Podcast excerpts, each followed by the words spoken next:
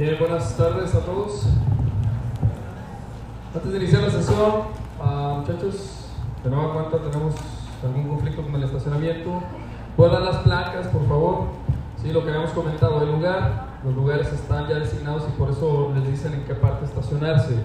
Entonces, ah, por favor, traten de acatar un poquito esto, esto es por ley de convivencia, finalmente hay una administración aquí y bueno, son las reglas que ellos, que ellos proponen, ¿de acuerdo? Podemos estar o no de acuerdo con ellas y podríamos sentarnos a discutirlas, ¿sí? me parece que no es este el momento y finalmente sí hay una instrucción por parte de ellos. Doy las placas. JPT 8416, una Mazda CX3 blanca. JNY 8249, Mazda CX3 blanco también. Un Versa blanco, placas PFK 563B. Y ah, hay carro, ese nos pidieron nada más que lo acomodaran porque parece que está ocupando dos lugares. Eh, JPZ 7363, un Suzuki gris. ¿De acuerdo? Muchas gracias. Nos vemos el viernes. Bien. Vamos a iniciar con la sesión del día de hoy, ¿de acuerdo? De aquí en adelante vamos a hablar de toda una ciencia, toda una rama troncal en el examen nacional, que es eh, la rama de pediatría. La rama de pediatría la dividimos en uh, cuatro áreas. Realmente el examen nacional la divide en tres áreas, pero una de esas áreas se vuelve un poco nebulosa. ¿sí? Aquellos que ya presentaron el examen nacional y vieron su evaluación, decía que hay tres áreas específicas en pediatría. Una se llama infectología pediátrica, ¿de acuerdo? La otra se llama crecimiento y desarrollo, y hasta ahí la cosa no es tan, tan nebulosa. Pero luego hay otra rama que se llama urgencias pediátricas. Dice uno, bueno, tendría sentido, urgencias pediátricas, y a lo mejor la aspiración del cuerpo extraño, la neumonía grave, pero luego dice uno neumonía entra a lo mejor en infecto, ¿sí? Pero luego uno revisa las guías de práctica clínica y, por ejemplo, el hipotiroidismo congénito está considerada como una urgencia pediátrica, ¿de acuerdo? Entonces la clasificación se vuelve un poco nebulosa desde la perspectiva de la evaluación del examen nacional y como ellos nunca publican los subtemas de cada área, entonces hacemos una división un poquito más entendible para todos, ¿de acuerdo? En el transcurso de estas siguientes sesiones vamos a dividirlo en cuatro. Dos sesiones para neonatología, porque es la rama de la pediatría que menos evaluamos en el resto del curso. ¿sí? Vemos exantemáticas de forma aislada, vemos parte de infectología y vemos parte de infectología pediátrica, vemos una sesión de cardiopatías congénitas, vemos una sesión de cirugía pediátrica, pero de neonatos rarísimo que veamos algo más. Entonces, abarca bastantes temas y por eso le designamos dos sesiones. La tercera sesión ¿sí? es crecimiento, desarrollo, vacunas y nutrición. ¿De acuerdo? Siempre preguntadas en el examen nacional. Y finalmente vamos a hacer una sesión de pediatría general donde contemplamos los temas que no se hayan tocado en otros escenarios. Alteraciones congénitas, ¿de acuerdo? Infecciones TORCH, ¿sí? Uh, infecciones respiratorias del de, paciente pediátrico, diarreas, esquemas de rehidratación y algunas enfermedades hematológicas y oncológicas en la edad pediátrica. Entonces, ese es el esquema que vamos a seguir en las siguientes cuatro sesiones. ¿De acuerdo? Bien, el día de hoy tenemos una frase que dice: En todos los asuntos humanos hay esfuerzos y hay resultados. Y la fortaleza del esfuerzo es la medida del resultado. ¿Por qué lo ponemos? Porque esto no nada más es aplicable a la vida. ¿De acuerdo? Digo, hay a quien le va mal en la vida y por más que se esfuerce, las cosas nunca le salen. ¿sí? Y afortunadamente el ser humano tiene una condición para abolir eso y se llama resiliencia. La capacidad que tengo ¿sí? para sobresalir a las adversidades, bueno, seguir adelante. Finalmente, en esto llamado vida, el fracaso es parte inminente de acuerdo?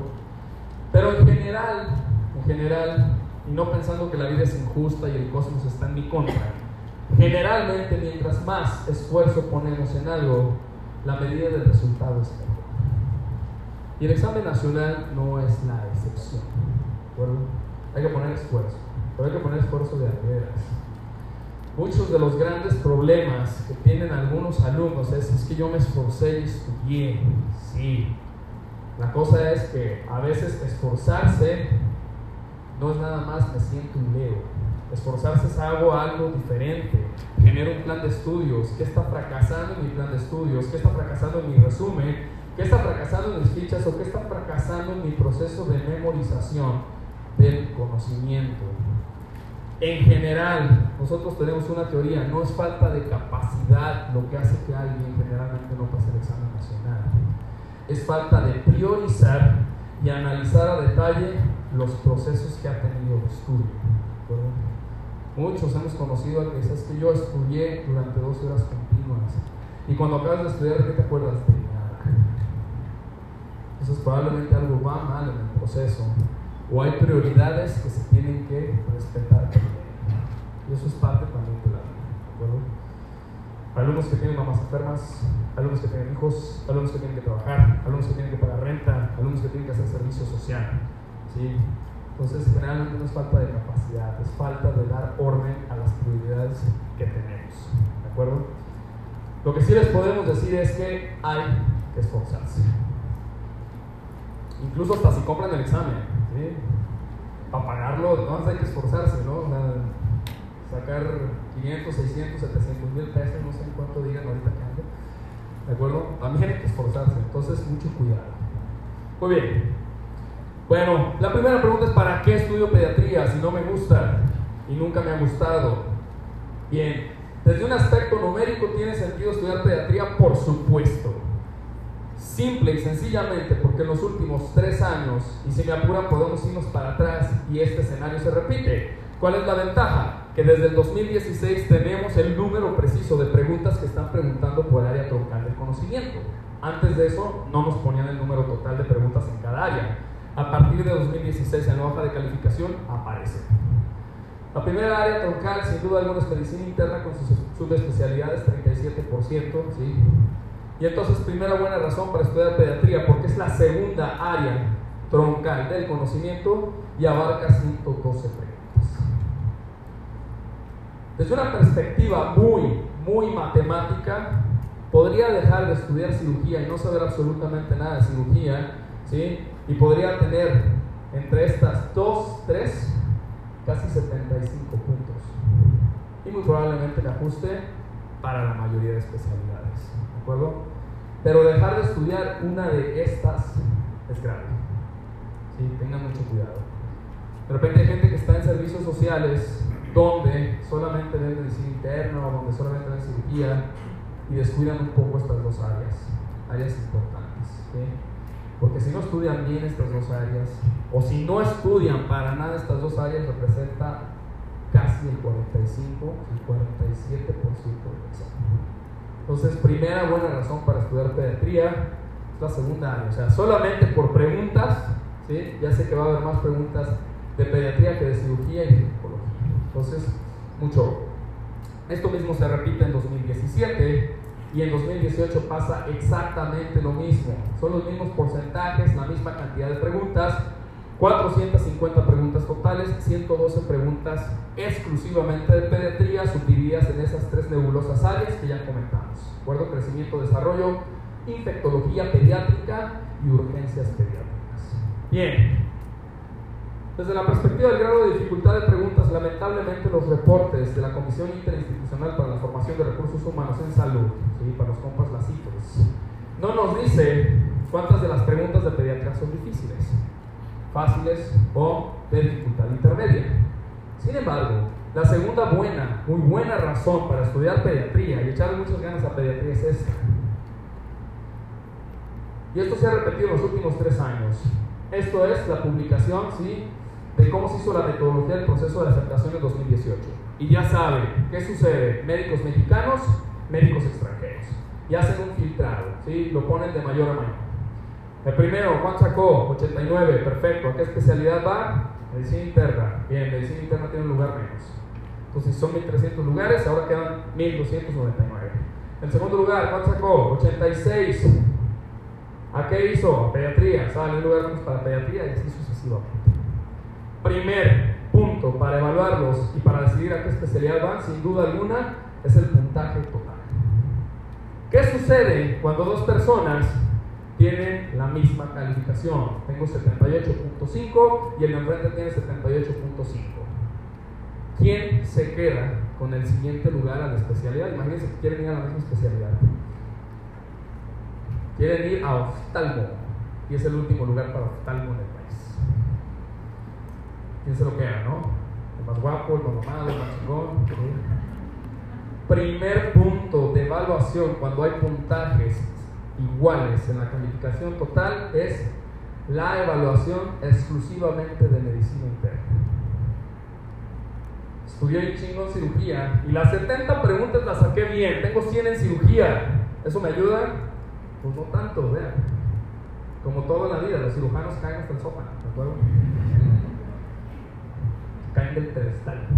Ojo, Primer punto para el desempate, primer criterio de desempate es exclusivamente la evaluación de medicina interna.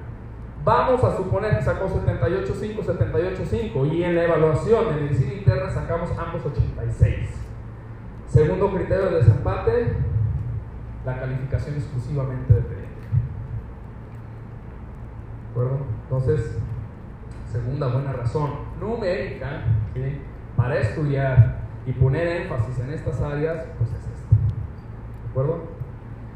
¿Quiere decir que solamente debo estudiar medicina interna pediatría? No, porque con eso te vas a quedar como con un 60, ¿sí? Y no va a ajustar, ¿de acuerdo? Pero hay que poner mucho énfasis en estas dos áreas. Hay que tratar que ese conocimiento fino en estas áreas esté muy, muy refinado, ¿de acuerdo? Porque es importante ganar la mayoría de puntos. Gine y cirugía así sucesivamente, y finalmente si llegamos a empatar en todo, ¿sí? En todo, sacamos 78.5, 78.5 y nos fue exactamente igual en cadena troncal, y entonces sí, se divide por grados de dificultad. Y quien haya contestado las preguntas más difíciles, entonces es el que se queda con el último lugar de esta. ¿De acuerdo? Entonces el proceso de selección, insisto, desde la perspectiva médica, interesante. Bien, ¿Qué debo estudiar pediatría? Ustedes ya lo saben, ya conocen la plataforma, ya conocen el plan de estudios, ¿de acuerdo? Obviamente en cada uno de los, ah, de los cursos, ¿sí? Esto cambia, ¿sí? Finalmente ustedes van a buscar que dice vespertino intensivo, pero es bien importante meterse y estudiar de los documentos mexicanos. Mucho cuidado, pediatría puede llegar a ser un problema serio si no estudiamos documentos mexicanos. ¿Por qué? Miren, crecimiento y desarrollo es un área que necesitamos saber cosas de población mexicana. Si no hay cosas de población mexicana, entonces utilizamos la OMS. ¿De acuerdo? Porque no puedo esperar la misma tasa de crecimiento de los niños noruegos, ¿no? Que nacen como lagartos de 4 metros, ¿de acuerdo? No puedo esperar eso. Entonces tengo que estandarizar ese conocimiento. No puedo estudiar el esquema de vacunación de Estados Unidos porque no es aplicable a este país. Es que me dieron las bonitas tablas del USMLE. Pues cuidado, ¿de acuerdo? Me dieron bonitas tablas de exámenes españoles. Ay, me dieron unas de la MIR y se ven bien. Sí, cuidado. Que a veces ni siquiera los vacunan contra BCG en esos países. Entonces, cuidado en estas ciencias, traten de consultar mayor cantidad de fuentes que sean guías de práctica clínica mexicanas. ¿De acuerdo? Hay algunas patologías que no existen y entonces, bueno, les sugerimos algunas otras bibliografías. Muy bien. Dicho esto, entonces todos por favor con sus dispositivos, vamos a iniciar con el primer caso clínico. Vamos a dar por favor Luis 40 segundos para leer el caso clínico y contestar a la pregunta número 1.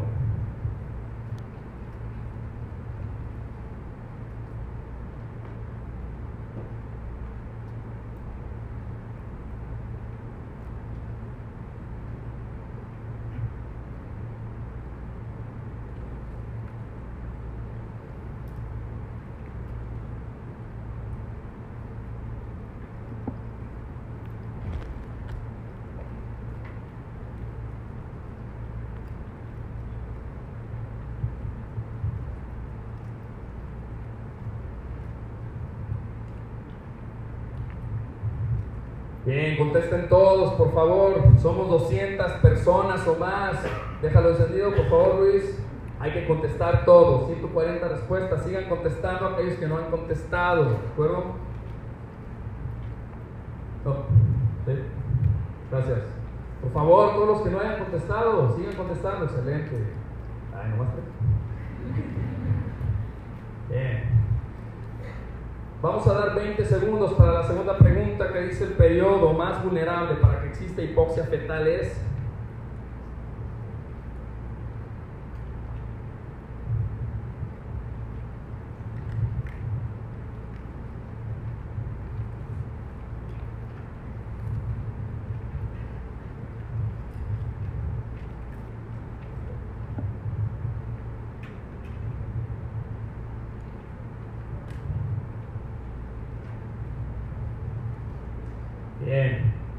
Damos 20 segundos para la última pregunta. Tras el nacimiento, el cambio más importante que determina el paso de sangre desoxigenada a los pulmones del recién nacido para que realice la hematosis es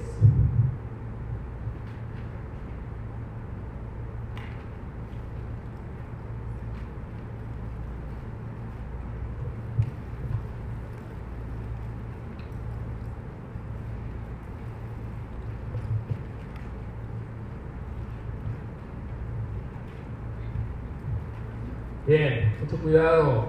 Reanimación neonatal, ¿de acuerdo? Tengan cuidado porque siempre aparecen dos a cinco preguntas de reanimación neonatal. Preguntas que pueden llegar a ser tan fáciles y absurdas como cuál es la secuencia a seguir en un recién nacido sano que no necesita resucitación, hasta maniobras avanzadas de resucitación en el neonato. Entonces tengan mucho cuidado, son preguntas en general fáciles no implican gran conocimiento deductivo e implican un conocimiento claro del algoritmo de resucitación neonatal. Eso es lo que necesitamos. Lo mismo que pasa en el ACLS. Generalmente no necesitamos conocimiento rebuscado. No importa si el paciente es diabético, hipertenso, nefrópata, ¿de acuerdo? No importa si tiene alguna condición o alguna cardiopatía congénita. No importa en absoluto, ¿sí? ¿Qué es lo que importa? Si está en paro o no. Si está en paro en ese momento, la acción a hacer en un paciente adulto, ¿cuál es? Activar el sistema médico de emergencias y finalmente iniciar compresiones torácicas de alta efectividad. ¿Eso es una pregunta difícil? No. ¿A quién ofrecen los algoritmos de resucitación básica? A todo el mundo. ¿De acuerdo? ¿Qué está haciendo? Estoy estudiando la prepa, ¿no quieres hacer un curso de resucitación básica? ¿Sí? ¿Cómo? No implica conocimiento deductivo, hay que conocer el algoritmo. Bueno, entonces mucho cuidado. Algo similar sucede en algunas, en algunas preguntas de resucitación neonatal. Bien, primer escenario. Tengo un niño, ¿sí? Pretérmino, ¿de acuerdo? Tengan mucho cuidado. Si les preguntan en el examen nacional, un paciente pretérmino que se está poniendo malito al nacimiento. Dos, el paciente no llora, está plácido, cianótico, lo colocan en la cuna de calor radiante, ¿de acuerdo? Y su frecuencia cardíaca es de 52. Vean cómo todas estas preguntas probablemente ni siquiera tengan relación con el caso clínico. Yo pude haber hecho esta pregunta directa, sin caso, ¿no? Primera pregunta, la acción más importante que ha demostrado el impacto de la sobrevida del neonato es todos los casos clínicos que ponemos aquí tienen una función pedagógica y es que ustedes estén repasando los escenarios que van a ver, que determinen datos pivote o que les queden claras las secuencias que se tienen que hacer en estos pacientes. ¿De acuerdo? Más adelante va a quedar más claro. Bien, este paciente pareciera que necesita resucitación neonatal, ¿sí o no? Sin duda alguna. No está bien. ¿De acuerdo? No tiene una buena adaptación al medio extrauterino. La primera pregunta es sencilla. ¿Cuál es la maniobra que ha demostrado más impacto en estos pacientes? Número uno, le administro volumen al recién nacido. Nace y dicen canalícenlo y administren una carga de 500 mililitros. ¿No? 80 veces su volumen circulante. La descarto, ¿de acuerdo? Eso no impacta en absolutamente nada. Segunda pregunta, todo niño ustedes llegaron a darle resucitación neonatal o que vieron que le daban resucitación neonatal, llega a requerir epinefrina? Por supuesto que no, es una de las estrategias que está bien descrita, pero de las menos utilizadas. ¿De acuerdo? Me quedo con dos buenas opciones de respuesta.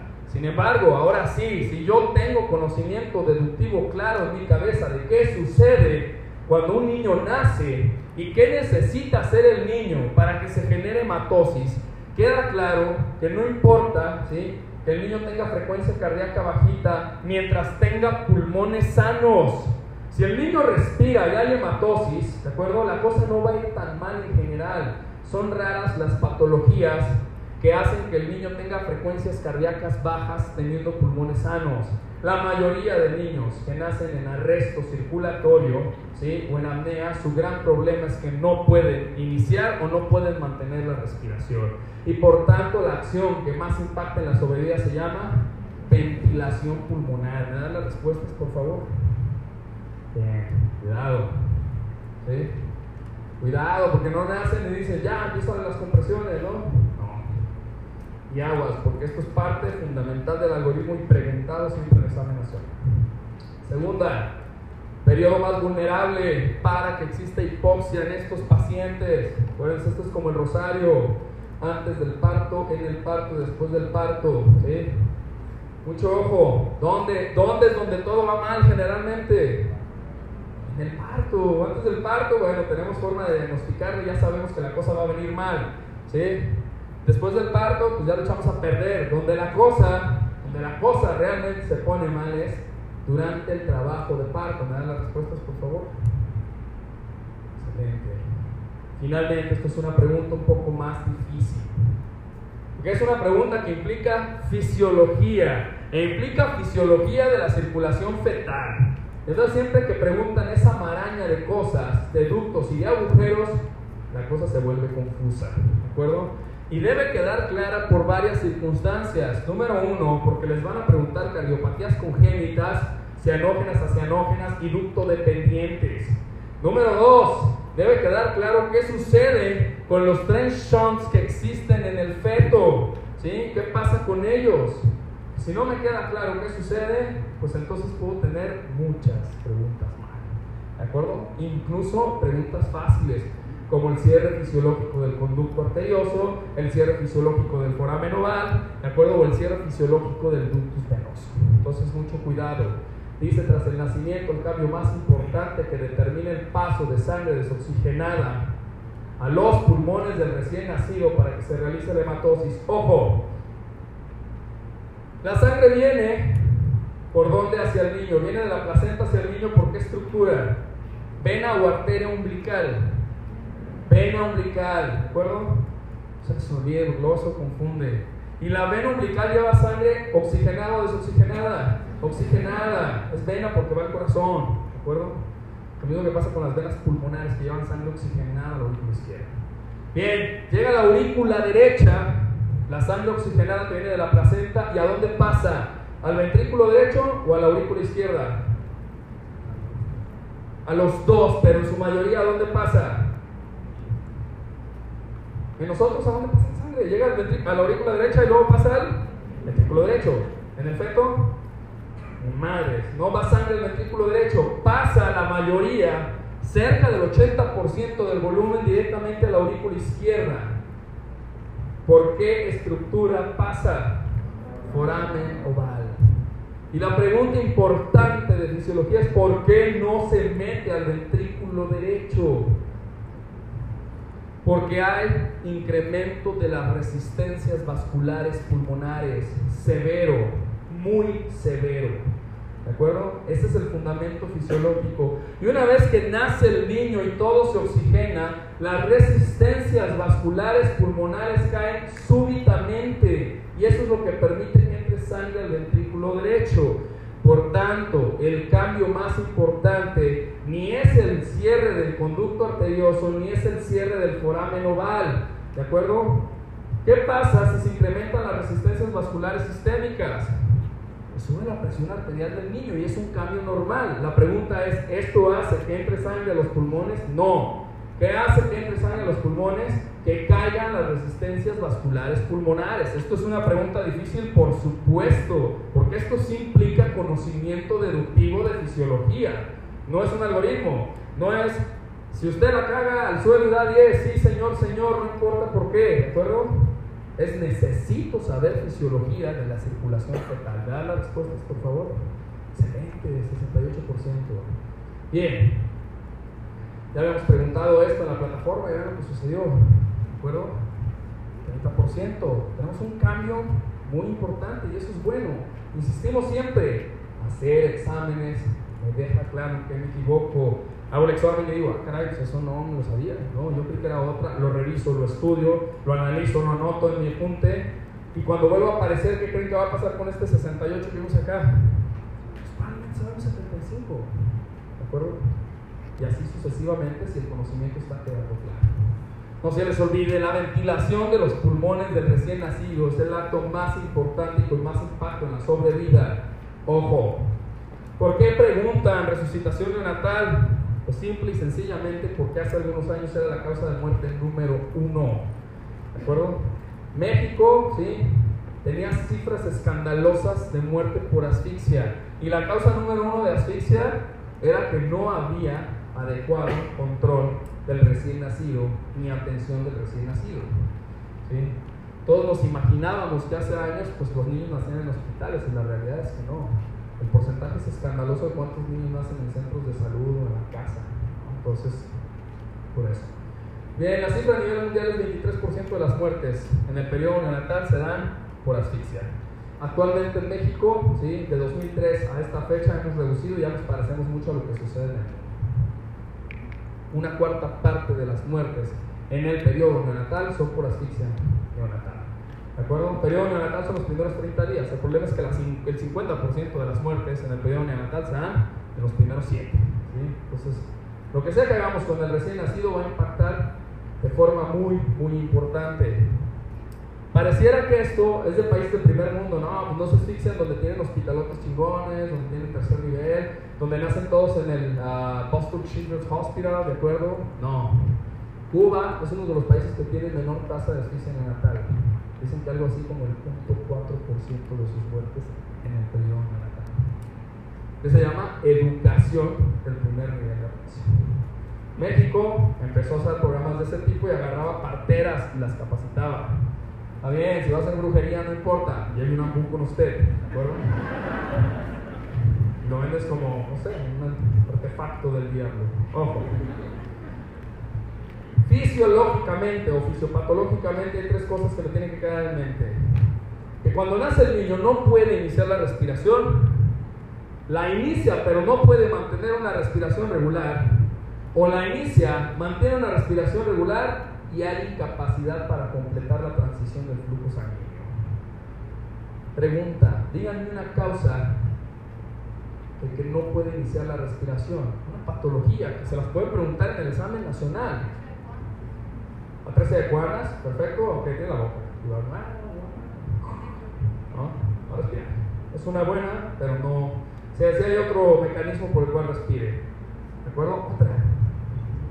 Nace el niño y no respira, no puede iniciar la respiración. No, porque generalmente sí la inician. Tienen el centro respiratorio intacto los niños, no la pueden mantener porque hay meconio, basura, popó en el pulmón, ¿de acuerdo? La primera causa de que un niño no puede iniciar la respiración, ¿cuál es? Inmadurez.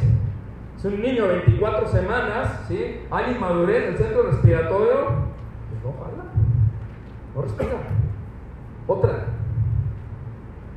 Luego les ponen al paciente, hijo de madre diabética, ¿de acuerdo? Que nace con o hipocalcemia o nace con hipoglucemia severa. ¿Y qué creen que va a pasar? O inicia la respiración. Inmadurez que tengan alteración del sistema nervioso central, sangrados intraventriculares. ¿Y qué creen que va a pasar? No inician la respiración los pacientes. ¿De acuerdo? Y ahí nos podemos ir a más y más y más patologías. Tengan cuidado, se las van a poner. Ya dijeron una, mantener la respiración regular, respiración de meconio, otra. Probablemente aquí está la mayoría, taquinar transitoria del recién nacido, membrana hialina, sepsis neonatal, enterocolitis necrotizante, neumonías, ¿sí? incluso uh, una meningitis. Nacen, respiran, pero no pueden mantener la respiración regular por varios mecanismos. Y las menos preguntadas, sin duda algunas, son estas de acá no pueden completar la transición del flujo sanguíneo de la circulación fetal a una circulación normal, convencional de alguien que vive en este mundo. ¿Por qué pueden ser? Cardiopatías congénitas, que es lo más preguntado en el examen ¿Sí? Entonces tengan mucho cuidado, porque esto se los van a poner, ¿de acuerdo? Bien, con mucho otra vez, si hacemos el análisis numérico de qué me pueden preguntar de resucitación neonatal, lo que está aquí abajo es rarísimo que lo pregunten. Dar compresiones y dar medicamentos es rarísimo que me lo vayan a preguntar en el examen nacional. ¿Qué me van a preguntar? Los pasos a realizar en un recién nacido sano que no requiere resucitación y la ventilación pulmonar. ¿De acuerdo? Y van a preguntar cosas finas tal vez de estas dos partes. ¿Por qué? Porque se supone que en el 100% de los niños esto lo tendríamos que hacer 100%. No importa si está deprimido o no está deprimido, en el 100% de los niños las acciones a ejecutar son estas. ¿Sí? Y en aquellos 10% que requieren resucitación, pues tendríamos que hacer esto. Entonces, por supuesto, lo que me van a preguntar. Esto no es pregunta de examen, pero fisiopatológicamente, generalmente nacen los niños, tienen un episodio que se llama apnea primaria, ¿sí? y la apnea primaria generalmente se cura estimulándolos. Golpecito en la patita, le frotan la nalga, lo frotan por detrás de la espalda, la nuca y empieza el tirado de la vida y empieza a llorar el paciente. ¿De acuerdo? Cuando algo va mal, ¿sí? generalmente respira, luego tiene un periodo de jadeos y luego vuelve a, a dejar de respirar y esto se llama apnea secundaria. Y la apnea secundaria es patológica en todo escenario. La apnea secundaria no se corrige estimulándolo. Todos han visto esos videos que circulan por YouTube, no sé si son de la India, no sé dónde son, que está leonato morado, ¿sí? Que lo agarran de las patas, lo sacuden, ¿de acuerdo? Le pegan, si no se los traigo, nomás que está feo, ¿de acuerdo? Y pasan como 7 minutos, ¿eh? Y quieren curar la apnea secundaria estimulándolo. Es como niño que nunca entiende, ¿no? Y por más que le pegan, se ríe. Lo mismo pasa ahí. Entonces tengan mucho cuidado. La apnea secundaria requiere intervenciones. Bien, todo niño que jadee en el examen nacional es igual a que está en apnea. Jadeos no son respiraciones ¿sí? adecuadas. Y ponerle oxígeno a un niño que jadea es igual a que va a ser apnea. Un niño que está en apnea o jadea necesita ventilación, ¿de acuerdo? Con presión positiva, tengan cuidado porque lo ponen. Porque hay que intervenir pronto. Pues esto es lo que sucede en todos los pacientes, por eso se mueren y por eso generan asfixia. Y las asfixias se las van a preguntar. ¿sí? Un paciente que nace, hace apnea primaria, luego jadea y luego cae en apnea secundaria, ¿de acuerdo? Y pasan 10 minutos y no hemos dado adecuadas maniobras de resucitación, a los 10 minutos el pH está por debajo de 6.8. Y eso genera trastornos neurológicos severos si es que lo rescatan. ¿sí? y evidentemente, básicamente arriba del 70% se muere. Entonces, mucho. La segunda pregunta, ya lo comentamos, es durante el trabajo de parto. Y esto se los van a poner en el caso clínico. ¿De acuerdo? Generalmente, ¿qué va mal? O hay compromiso del flujo del útero o hay compromiso del flujo de la placenta. Una causa de compromiso del flujo uterino. Díganme una. Que luego les ponen en el caso clínico, les están gritando que va a mal la cosa y no pescan la viñeta. Una causa de que haya alteración del flujo uterino. Sangrado, excelente. Mamá que va en un carro, tiene un accidente automovilístico, la recogen y encuentran un litro y medio de sangre tirado en el piso. Mamá con choque hipovolémico, mamá con sepsis, mamá deshidratada, mamá con diarrea, va a tener compromiso del flujo uterino y no pueden esperar que el niño salga bien. ¿De acuerdo? Pues tengan mucho cuidado. Compromiso del flujo placentario. Preeclampsia, calcificaciones, desprendimiento, etc. ¿De acuerdo? Entonces, ojo. Bien. Les pongo nada más algunos ejemplos ¿sí? de ventilaciones inadecuadas, de hipotensiones sistémicas que son raras en el recién nacido. ¿De acuerdo? Es raro que el recién nacido tenga pérdidas sanguíneas de forma común. Si se las van a preguntar, les preguntan y su inmunizaciones porque embolizó muchísimo ¿De acuerdo? Pero es raro que tenga hemorragias el recién nacido al nacimiento, así que sale y ya se le está desangrando, ¿no? O el interno a la hora de hacerle episiotomía le cortó así la yugular, ¿no? Eso no sucede. Espero. Nunca he visto uno, ¿de acuerdo?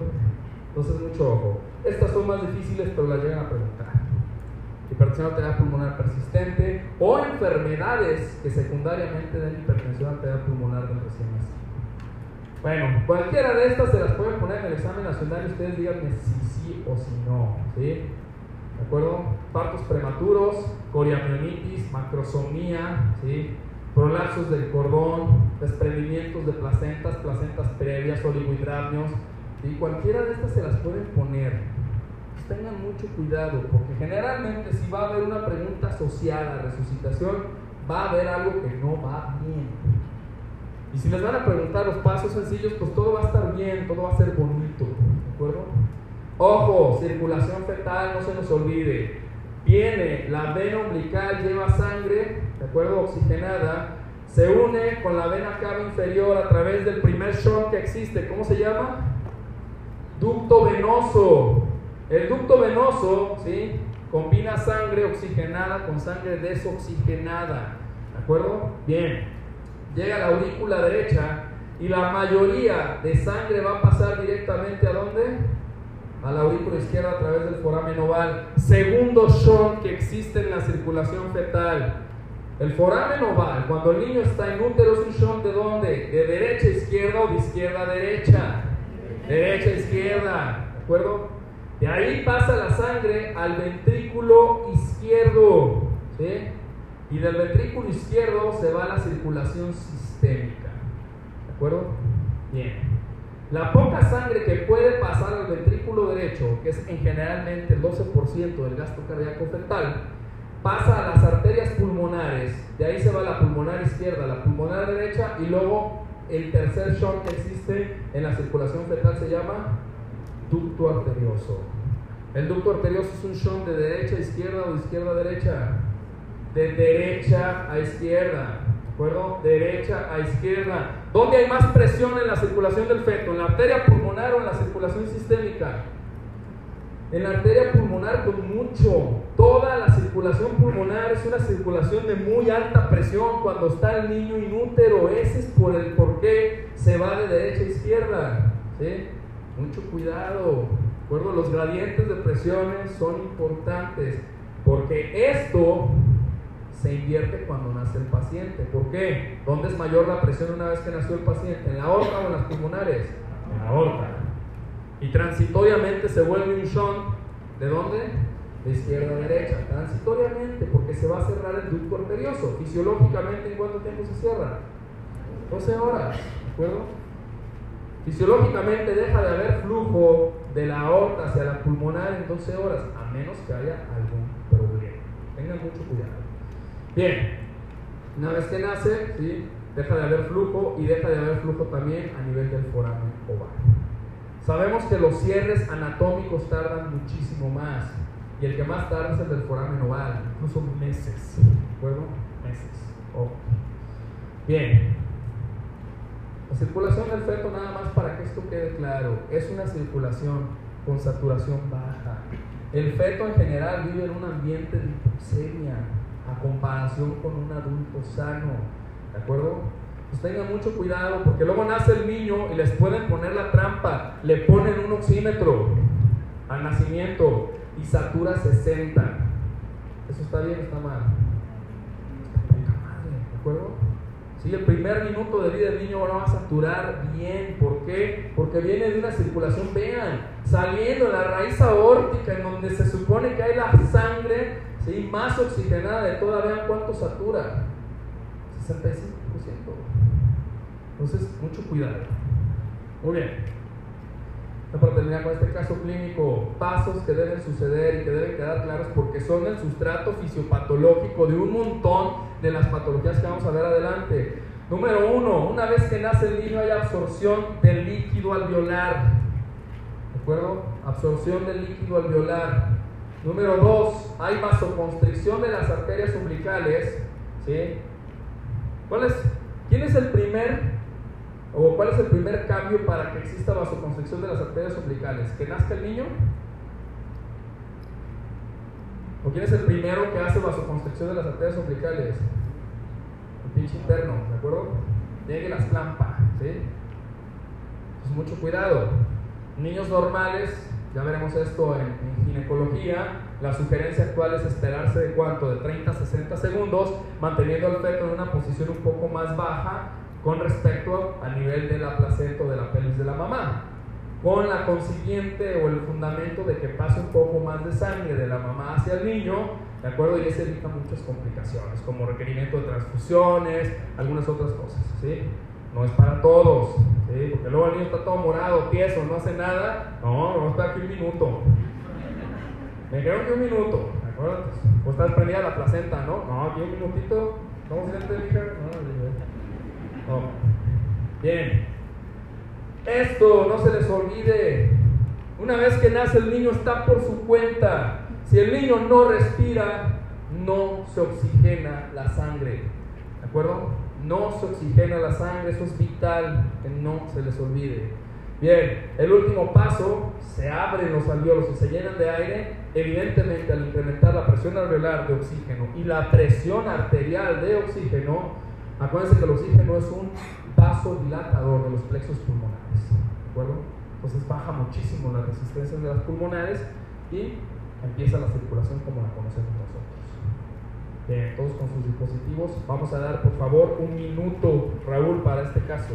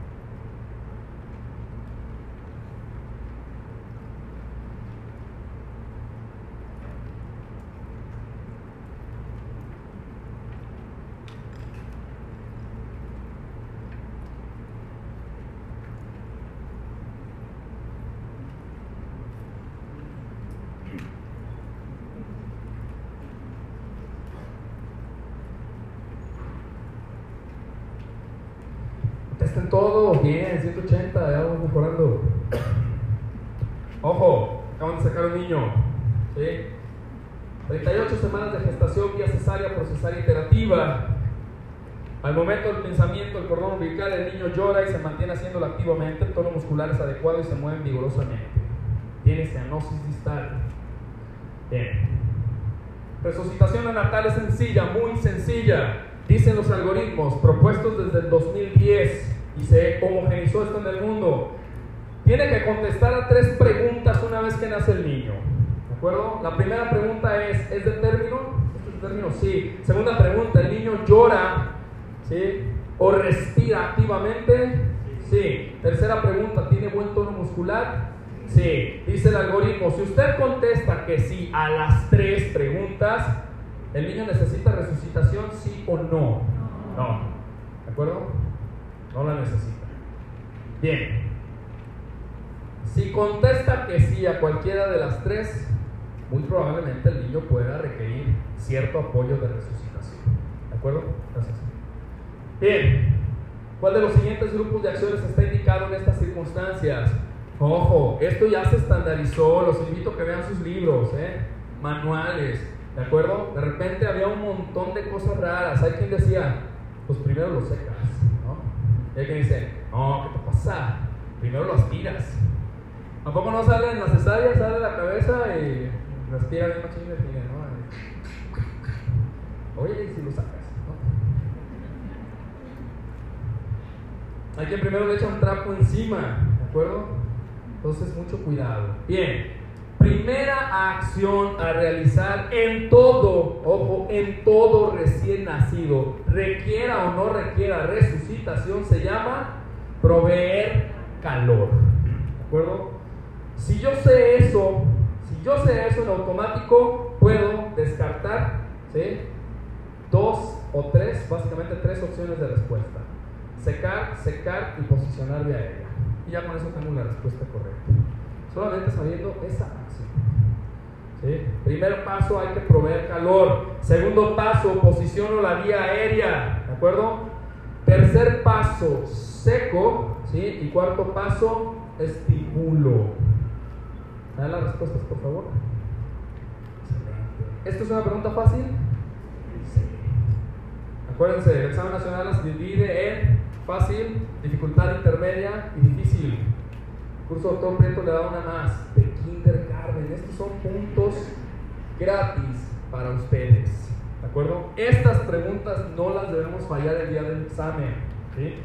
Este 60 se tiene que volver un 100%. ¿De acuerdo?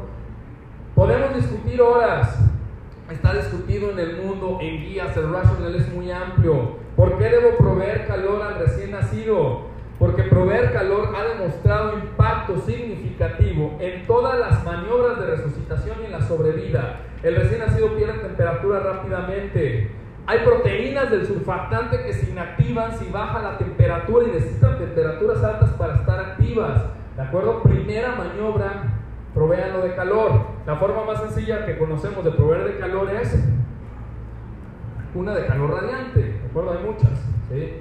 Los que han estado el IMSS, pues el chicharronero, ¿no? Está ahí en la 45, ¿no? Era un hoyo en la 45.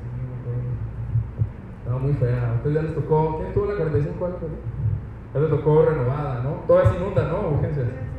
¿Todavía hay ratas? Sí. Chingón. Más que un pinche espectáculo. Cuando llovía, ¿no? Salían todas las ratas por la rampa, ¿no? Bien. Ojo es del término, yo respira y tiene buen tono muscular. Si respondo que sí, a las 3, mucho ojo, a las 3 el niño no requiere reanimación y solamente requiere vigilancia y exploración secundaria. ¿sí? Lo ponen en una cuna de calor radiante o en una fuente de calor, ahorita vemos cuáles son las fuentes de calor alternativas, posicionan la vía aérea, eliminan secreciones si es necesario, ahorita tocamos fuerte ese punto, lo secan y hacen la evaluación secundaria. ¿Va? Bien, no hay hilo negro. Desde el 2005, desde el 2005, el American Heart Association publica en todas las guías de reanimación un apartado para pediátricos y para neonatos. Desde el 2010 se estandariza esto, en 2015 que se hace el update, la actualización sigue siendo exactamente igual. ¿De acuerdo? ¿Hay guía de práctica clínica mexicana de resucitación neonatal? No. ¿Qué hay? La guía de diagnóstico y tratamiento de la asfixia neonatal. ¿De acuerdo? Y en esa guía se establece el algoritmo de resucitación. Y ustedes la pueden revisar, vean, recién nacido, otra vez, hacen las tres preguntas, es del término, respiro, llora, y tiene buen tono muscular, si dicen que sí, alojamiento conjunto, mantenga el térmico, ¿sí? vía aire libre, seque y estimule. Pues es exactamente lo mismo. Un poquito feo, ¿de acuerdo? No tiene colores, flechitas feas y se salen del cuadrito. ¿sí? es para lo que nos ajustó, pues. Entonces, ojo. Bien, tengan cuidado. Todos aquellos que hayan leído Cenetex, Cenetex se creó en 2008, por eso es que no hay guías antes del 2008. ¿Sí? En serio, antes esto era un caos en el nacional. Está la guía de atención del recién nacido sano, pero vean la fecha. Era de 2009. Y hacían cosas como esta. Oye, tiene meconio, sí, cuidado. Esto ya no lo plantean como un paso inicial. Tengan cuidado porque se pueden confundir y siempre es pregunta de examen nacional. Entonces, ojo, ¿sí? Nada más. Utilicen las guías nuevas 2015. Es más sencillo. Y hay cosas que uno no puede arreglar en el. ¿De acuerdo? No es mentira, ustedes búsquenla. Esto es un uh, código QR. O sea, ustedes lo pueden dar una, una foto, ¿sí?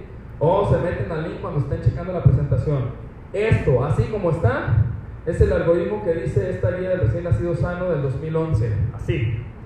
No creen que yo corté y pegué. Ustedes se van a la página donde está el algoritmo. Así está. Y entonces entendemos por qué pasa lo que pasa y 49% de, los niños se morían de asfixia neonatal, ¿no? ¿Sí? Entonces, con más de 100, bájala, güey. ¿A cuánto? No sé. Respira, no respira. Adrenalina, chique su madre, ¿no? Sugerencia. Que miren, recibimos muchos correos. Y siempre nos agrada contestar correos, pero sugerencia para ustedes. De hecho, esto es un gesto para la vida. Yo creo que el gesto número uno que tiene que adquirir el médico se llama autocrítica.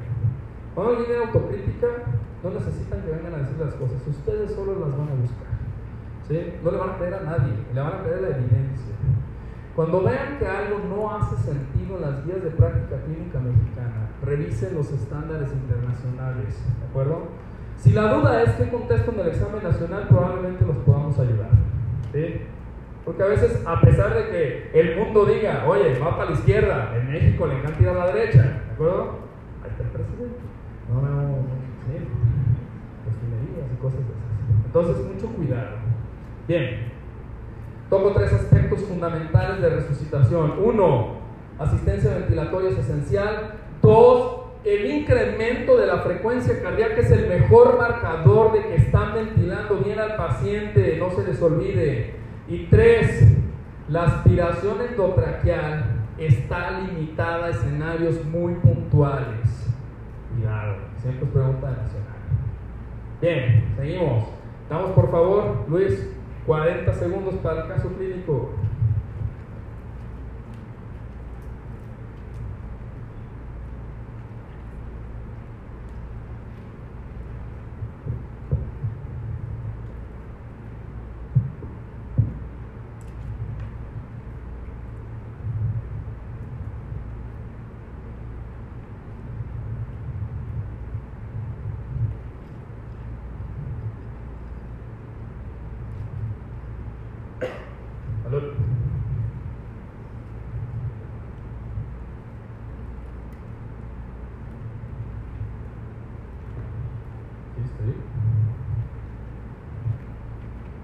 Sería con ayudarte, pero no, me latas.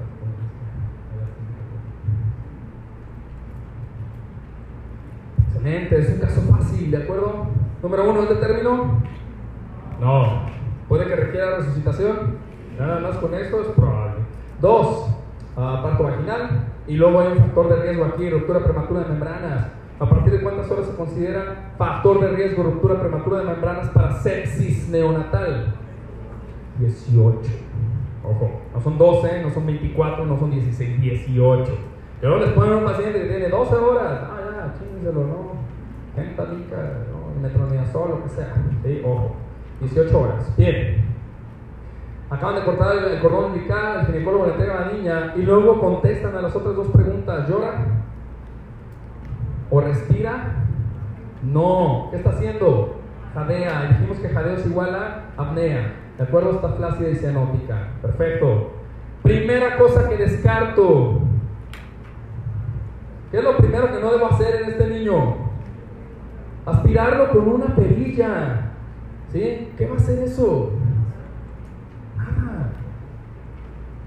¿De acuerdo? Nada, en absoluto. ¿Sí? Está el niño deprimido y, ah, no, ahí te voy. ¿De acuerdo? Medio minuto por lo menos. Eso mata niños. Ojo. La descarto. Dos, palpo el punto umbilical y evalúo la frecuencia cardíaca. ¿Es un buen momento para hacerlo?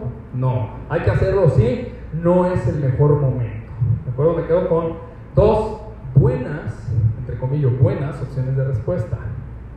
Dijimos que la acción más importante y que más impacta en la resucitación se llama ventilación. Pero dijimos que la primera acción a realizar en todo neonato, 100%, no importa que requiera o no requiera resucitación, se llama proveer calor. ¿De acuerdo? El símil de esta pregunta es, ¿cuál es la acción más importante y con más impacto en la sobrevida del paciente adulto con arresto circulatorio? Y es compresiones torácicas efectivas. Eso salva vidas. ¿De acuerdo? La otra es desfibrilar los ritmos desfibrilables. Pero si les preguntan cuál es la primera acción a ejecutar, ¿lo comprimen? ¿Quién ha hecho ACLS aquí? Levanta la mano, un curso de resucitación avanzada. Bien, ¿qué les dicen? ¿A poco? Hasta los ponen en el curso, ¿a poco no te dicen? Usted, sí, usted, llame por favor al 911 y pide un desfibrilador, ¿no? Activar al sistema médico de emergencias, ¿de acuerdo?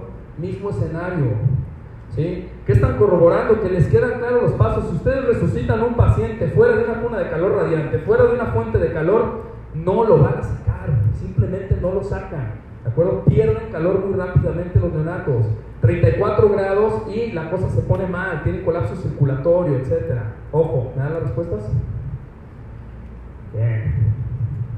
Ahora, tres ventilaciones de rescate.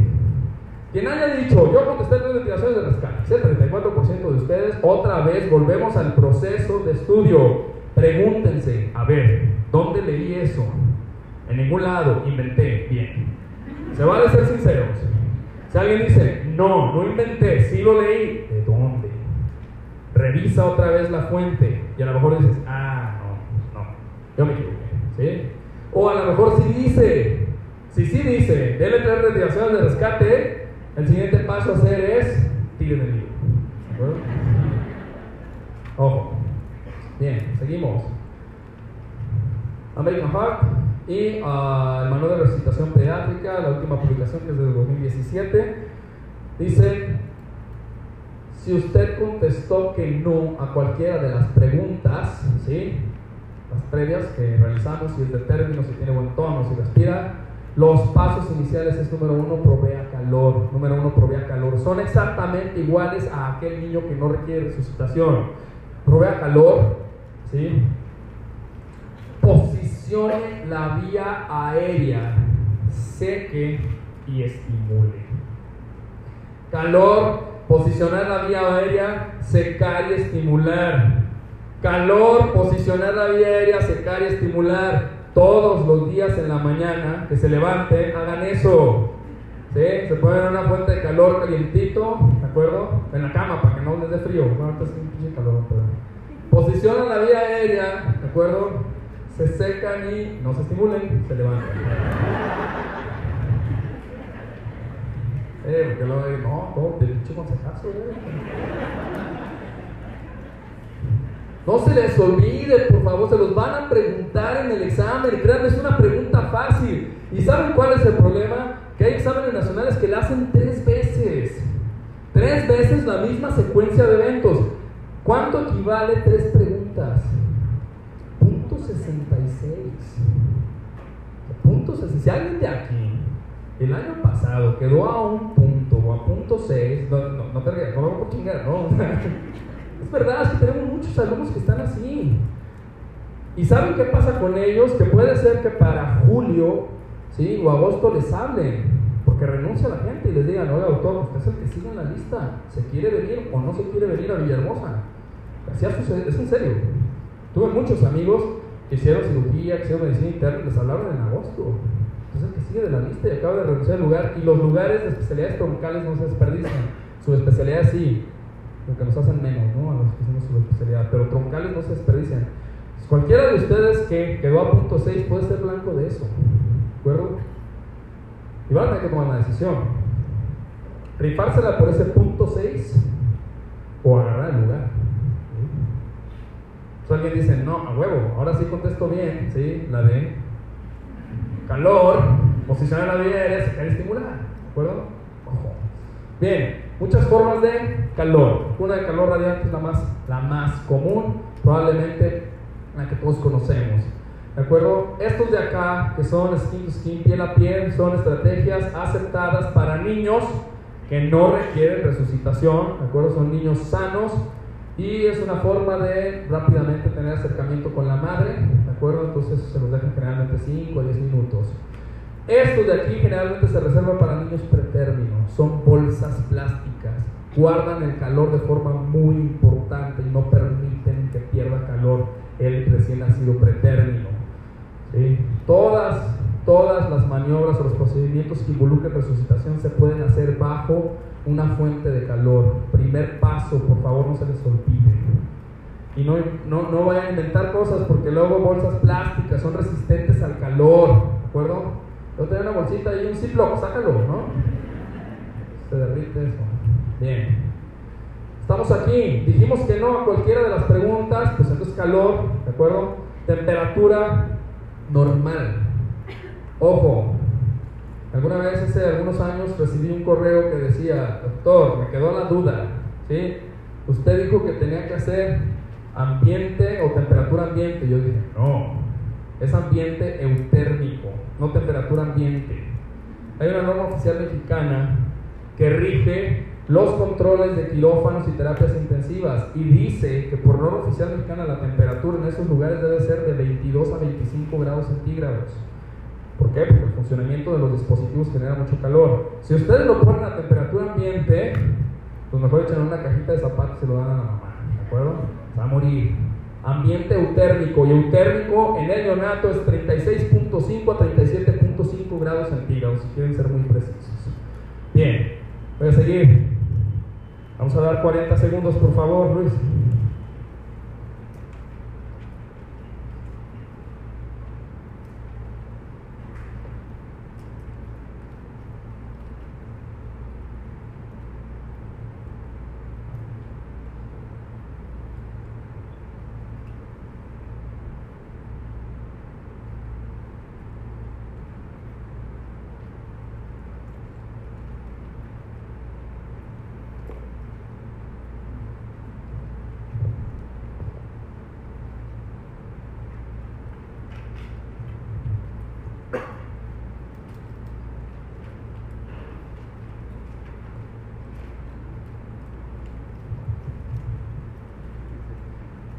Bien.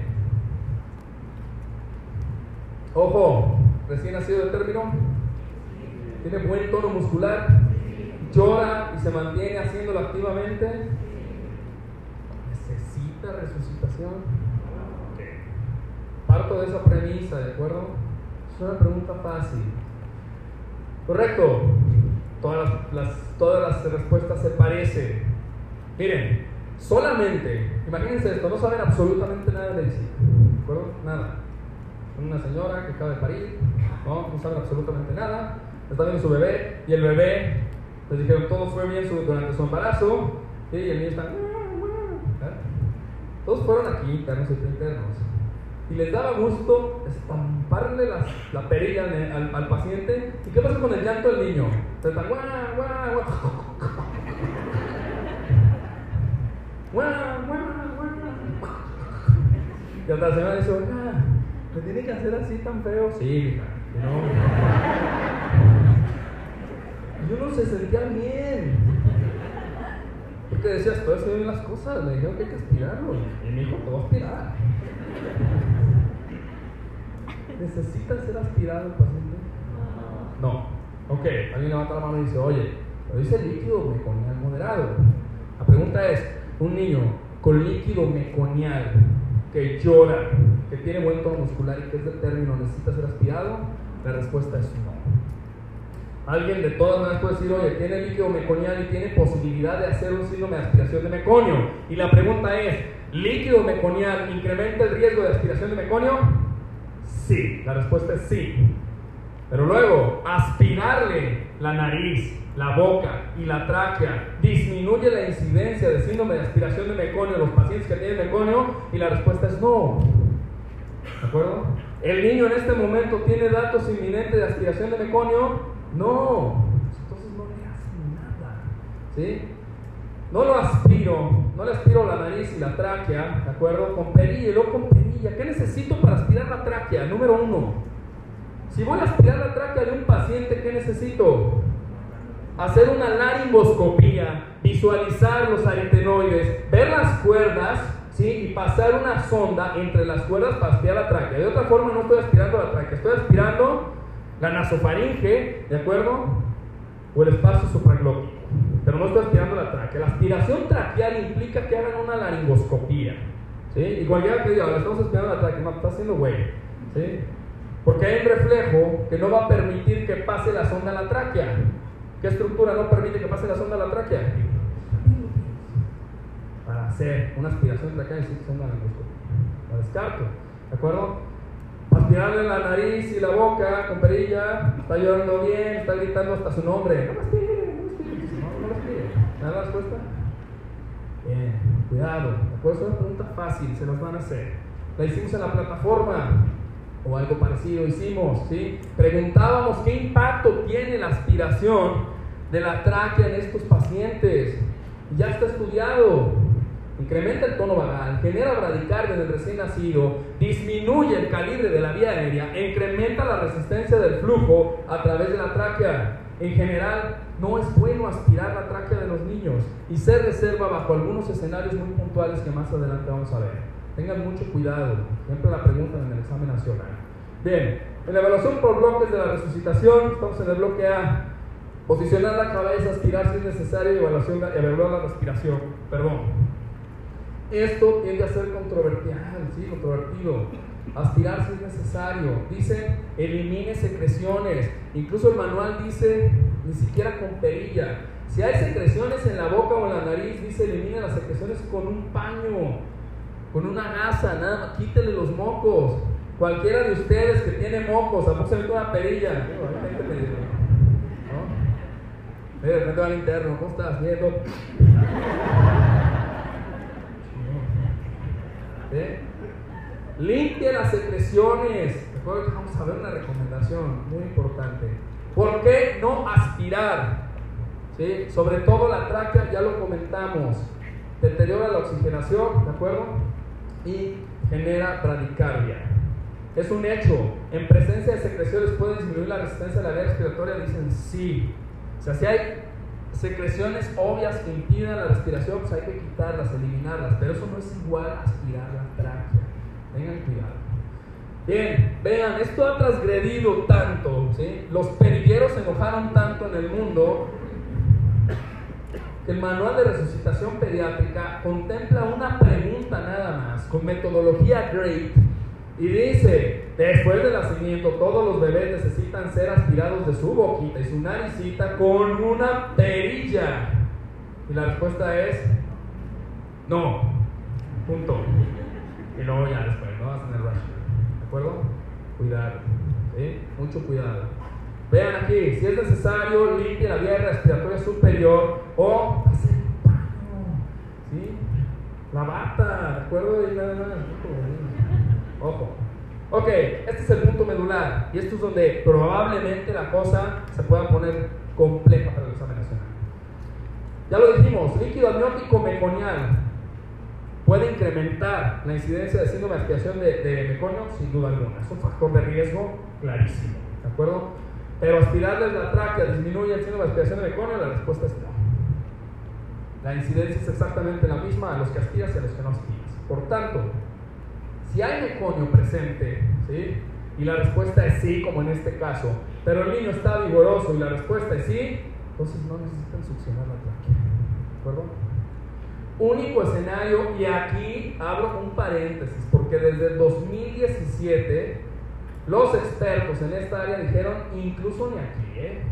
Pero bueno, el manual todavía contempla esto. Si el niño no está vigoroso y hay meconio presente, considere aspirar la tráquea y hacen un paréntesis. Si para aspirar la tráquea se va a tardar porque no tiene laringoscopio, no hay aspirador, ¿sí? no hay cánula de aspiración, no la aspire e inicie la ventilación con presión positiva. No espere, porque luego se pasan tres minutos, ¿no? Tres minutos y no ha pasado nada y no reanima al, al paciente. Incluso hay publicaciones que dicen no necesita, tiene aspiración de meconio y está deprimido, ¿qué importa? Resucítalo. ¿De acuerdo? Resucítalo. Entonces, mucho cuidado. Bien. Estamos aquí, ¿de acuerdo? Llegamos a este punto, ¿sí? Secamos, estimulamos. Y ahora sí, siguiente evaluación es saber si el niño está respirando, está en apnea o tiene frecuencia cardíaca por debajo de 100. Todo esto que llevamos hablando cerca de 40 minutos lo tengo que hacer en cuánto tiempo? 30 segundos.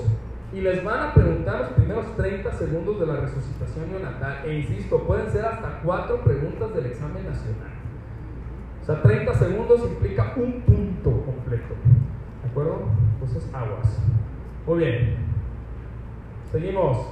Ya lo dice, ¿sí? La guía, no aspire secreciones, no es necesario en los niños vigorosos, que lloran y que respiran espontáneamente. O sea, esto tiene mucho tiempo siendo así. Bien, vamos a dar 40 segundos, por favor, para contestar esta pregunta.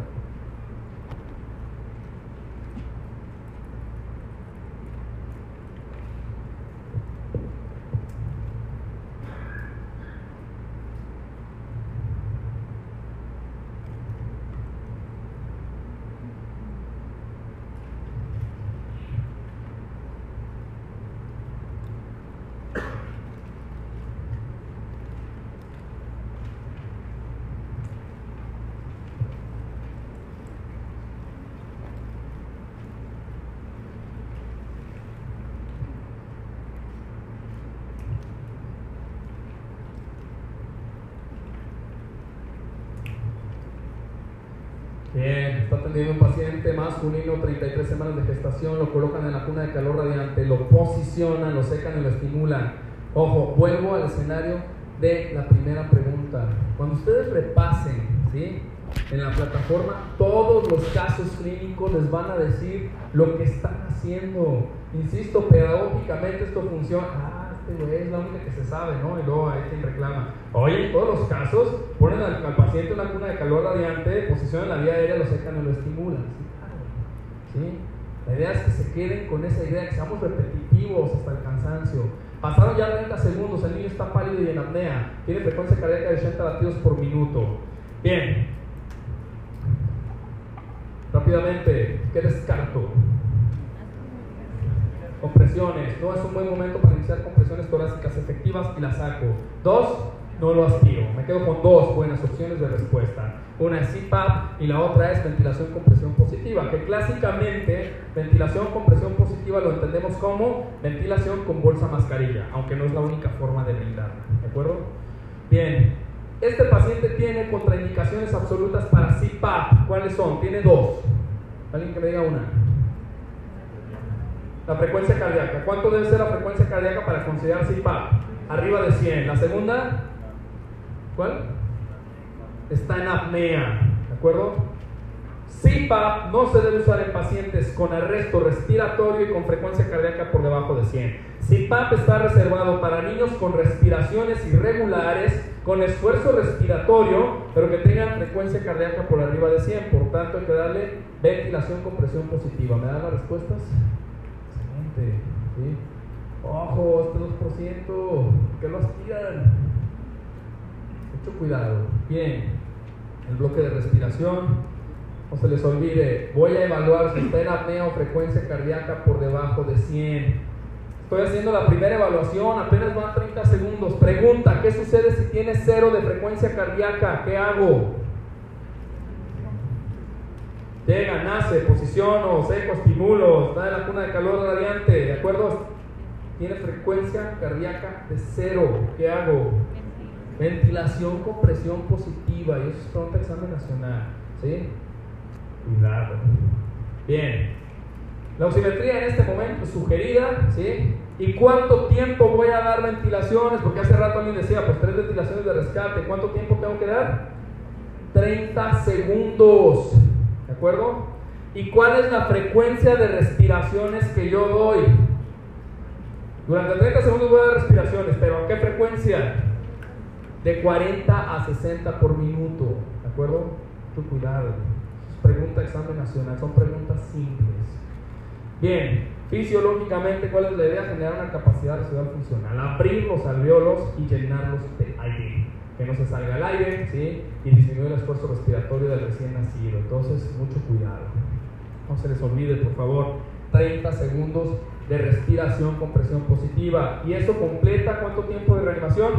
Desde que nació, un minuto todo, absolutamente todo lo que está en el primer minuto de resucitación, se los pregunta. ¿De acuerdo? Después del minuto, a veces hay exámenes en los que no preguntan, pero todo lo que está en el primer minuto se los van a preguntar. ¿Sí? Porque es lo que todo médico debería saber. Toda persona que atienda a un recién nacido debe saber eso. Muy bien, controversia también. ¿Necesito usar oxígeno? No, cero, nada. Otro problema en el mundo. El dar oxígeno a los recién nacidos incrementa la incidencia de dos cosas. Número uno, retinopatía en el prematuro si es prematuro. Y número dos, broncodisplasia pulmonar. Los niños no necesitan oxígeno y menos los de término.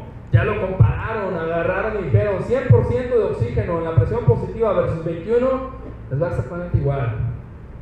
Y esto lo vemos mucho en los hospitales. ¿eh? Quien no sabe resucitación está vuelto loco porque el ambú no tiene oxígeno cuando no lo necesita. Necesita el puro. Por eso el residente de pediatría o el de neonato, que sí sabe, lo único que trae es el ambú aquí colgando, ¿no? Que va a todos lados, lo trae de llavero, ¿de acuerdo? Se lo pegan todos los niños mugrosos, pues, pero. Ojo, si es pretérmino, hay un poco más de controversia. En los pretérminos la sugerencia se utilice no más allá del 30%.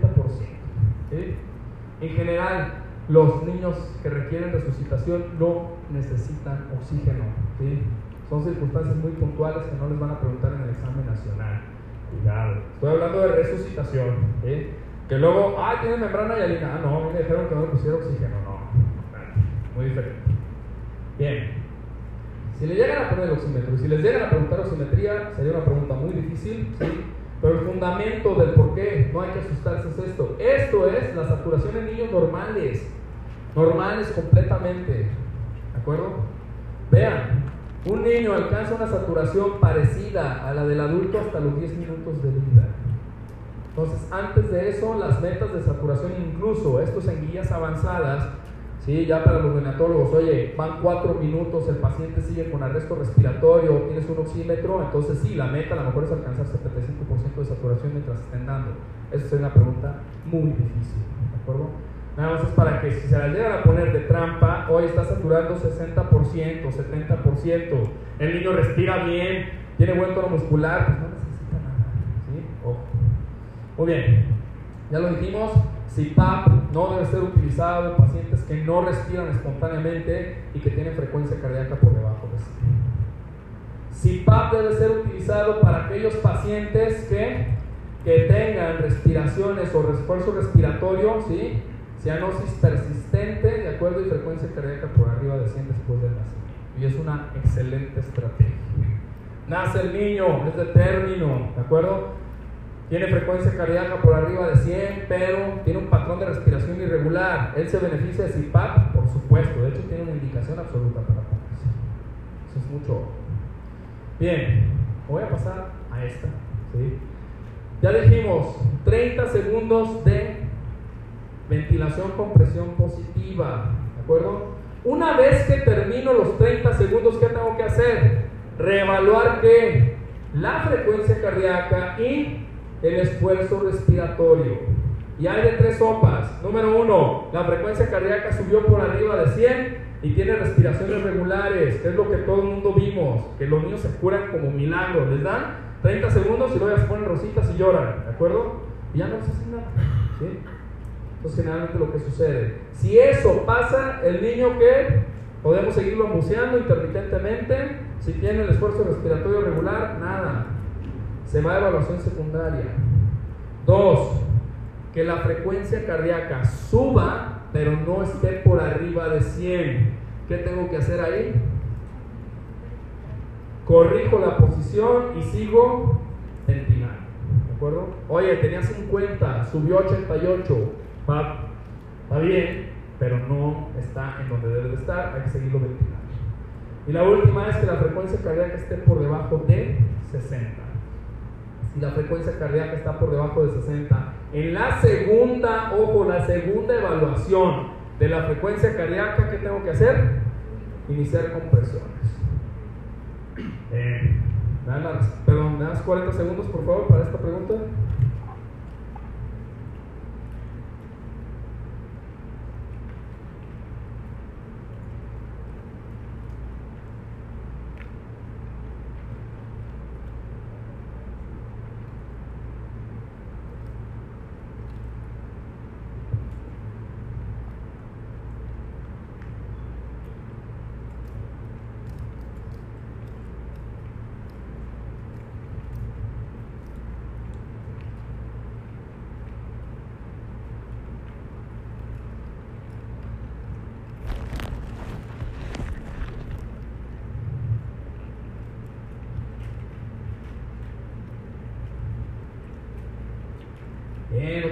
cada caso de lo previo, ¿de acuerdo? Lo están reanimando, es de término, presentó desde el nacimiento apnea y bradicardia, permeabiliza la vía aérea, lo estimula, ya recibió 30 segundos de ventilación con presión positiva, documentaron que todas las ventilaciones son óptimas y el paciente está apneico y frecuencia cardíaca de 54. Por tanto, es mi segunda evaluación de la frecuencia cardíaca y tiene debajo de 60.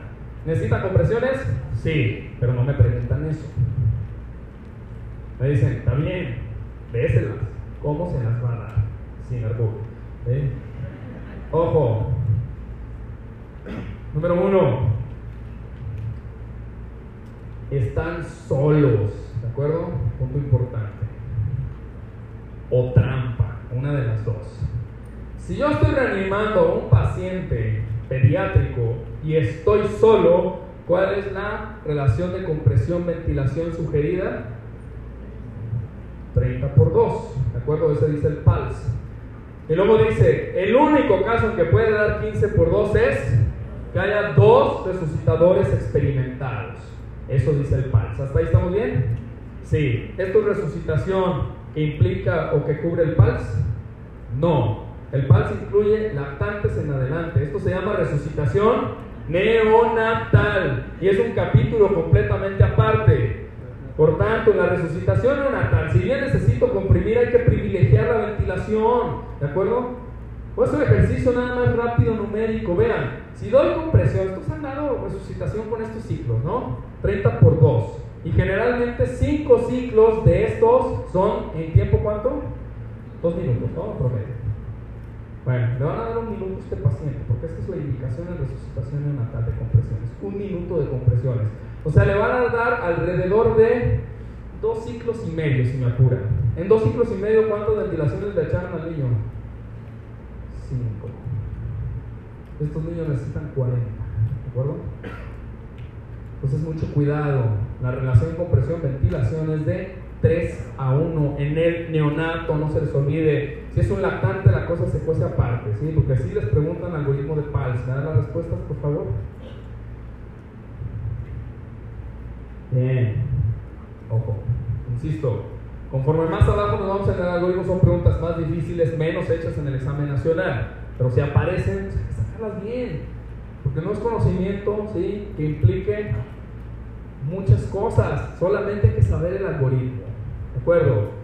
Frecuencia cardíaca por debajo de 60 en la segunda evaluación. No se les olvide segunda evaluación. Están en la primera evaluación de la frecuencia cardíaca y tiene 30. ¿Qué le hacen? Ventilación con presión positiva. Tiene 0, ventilación con presión positiva. ¿De acuerdo? Porque luego les ponen cosas así y contestan mal. Muy bien, compresiones torácicas igual que en el adulto. Una tercera parte del diámetro posterior del tórax. ¿sí? Dos técnicas. ¿De acuerdo? Pueden ser los pulgares o pueden ser el dedo índice, el dedo medio o el dedo cuidado.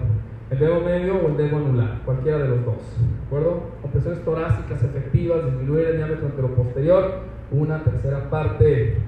Dice la guía, please do not squeeze the child, ¿sí? No la pachurre, ¿de acuerdo? No saca el relleno, o bubulubu, ¿sí? Solamente la parte de arriba. Muy bien. Esta es la secuencia de eventos, ¿de acuerdo?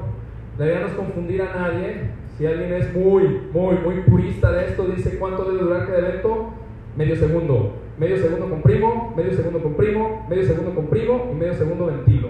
¿Cuánto dura un ciclo aquí? Dos segundos. ¿De acuerdo? ¿Cuántos ciclos voy a dar en estos pacientes? Generalmente, ¿sí? 90 compresiones, 30 ventilaciones. Y un minuto es el tiempo que tengo que dar compresiones cuando decido dar compresiones. ¿De acuerdo? Bien. ¿Qué va a pasar después de que doy un minuto de compresiones? Hay tres sopas, igual que cuando estaba ventilando al niño. La primera, la frecuencia cardíaca se fue por arriba de 100 ¿Qué voy a hacer? Vigilo el patrón respiratorio. Y si el patrón respiratorio es bueno, pues ya no lo ventilo y probablemente se curó el niño. Segunda posibilidad, subió la frecuencia cardíaca arriba de 60, pero no está por arriba de 100. ¿Qué hago ahí?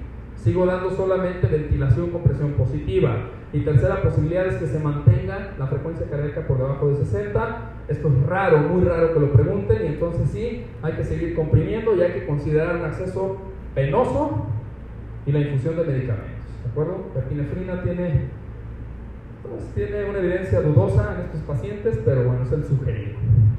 Muy bien. ¿Hay dudas hasta aquí? ¿De acuerdo? Esto es el resumen que ustedes deben tener. Y el resumen que deben de repasar hoy en la noche, en tres días, ¿sí? en 10 a 15 días, en un mes y en tres meses. ¿Qué van a poner ahí alrededor? Ah, bueno, pues no lo aspiro de la tráquea, ¿de acuerdo? Primera evaluación, ¿no? Con primera evaluación, no importa que esté en cero, le voy a dar ventilación con presión positiva. Nada más necesitan este algoritmo, no necesitan más. Y escribir a un lado, sí, detalles finos que hayan pescado aquí en la sesión. Muy bien. Vamos a hacer este ejercicio. ¿sí? El ejercicio consta de relacionar lo que está aquí con lo que está aquí. ¿De acuerdo? Voy a poner un ejemplo. El último paso que yo debería de considerar en este paciente, ¿cuál es? El acceso intravenoso y la aplicación de epinefrina. ¿De acuerdo? Muy bien. Ya les dimos uno. Ustedes van a contestar al 1, 2, 3 y 4. ¿Qué van a hacer? Ahí van a utilizar el orden de la letra. Si yo considero, como un ejemplo, que uh, el 1 ¿sí? es la A, pues entonces selecciono ahí la letra correspondiente y voy seleccionando las cuatro. Ah, ok, este es el ejemplo. Gracias. Vamos a dar un minuto, por favor.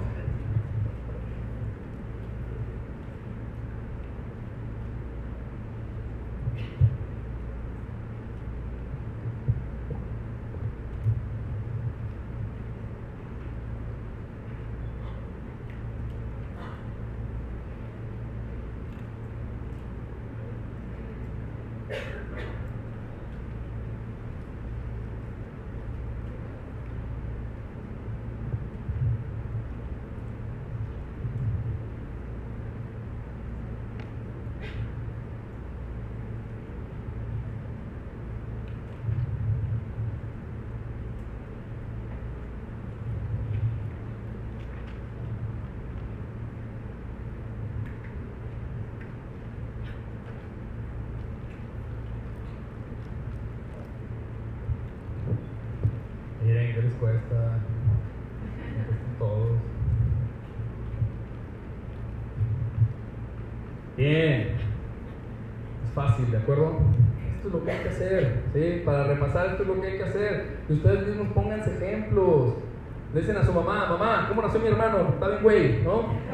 Ah, pues sí, me dijeron que tenía frecuencia cardíaca bajita y se da moradón. Órale, ¿se imaginan qué no hizo el interno de ese momento? ¿Sí?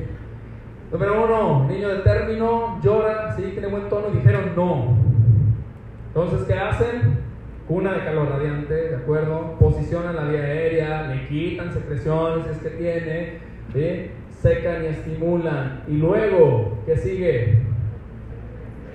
Evalúo la frecuencia cardíaca, ¿de acuerdo? Y evalúo si está en apnea o jadeo. Mi punto de corte en esta evaluación es menos de 100 latidos.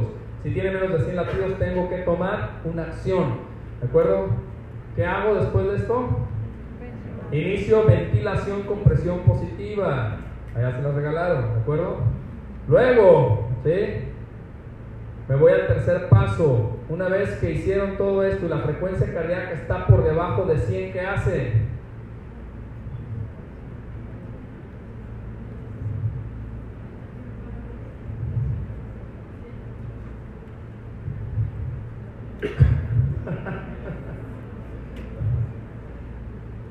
Perdón, evalúa aquí. Si está por debajo de 60, ¿sí? ¿Qué hacemos? Considero intubación, inicio con presiones torácicas, ¿de acuerdo? Y luego, ¿qué hago aquí? Si vuelve a estar por debajo de 60, inicio epinefrina. Bien. Ojo. Todo. En resucitación hay una cosa que se llama cadena de eventos. Todo aquel que haya tomado un curso de ACLS, PALS o resucitación neonatal, los primeros capítulos, los más aburridos de todos y probablemente los más importantes, sí hablan de la cadena de eventos y de la comunicación del equipo, de muchas cosas. ¿De acuerdo? Porque es vital. Les voy a decir por qué. Toda resucitación está basada en una cadena que se llama evaluación, acción. Evaluación, acción, evaluación, acción. Incluso eso tiene un código o de colores o un código de figura. De tal forma que todo lo que es un rombo, ¿qué les parece? ¿Es una evaluación o es una acción? Son evaluaciones. Y todo lo que son cuadrados, ¿qué son? Acciones. Para resucitación no natal, si les acaban de decir que acaban de hacer una evaluación, forzosamente sigue ejecutar una acción. Y viceversa, se acaban de ejecutar una acción, forzosamente sigue evaluar al paciente. Y por eso ven rombo, cuadro, rombo, cuadro, rombo, cuadro y así hasta la eternidad. ¿De acuerdo? Pues mucho cuidado, es otra forma de aprenderlo. Que hay que saber pues que cada una de estas cosas corresponde ¿sí? a una evaluación o a una acción. Bien, ¿dan las respuestas?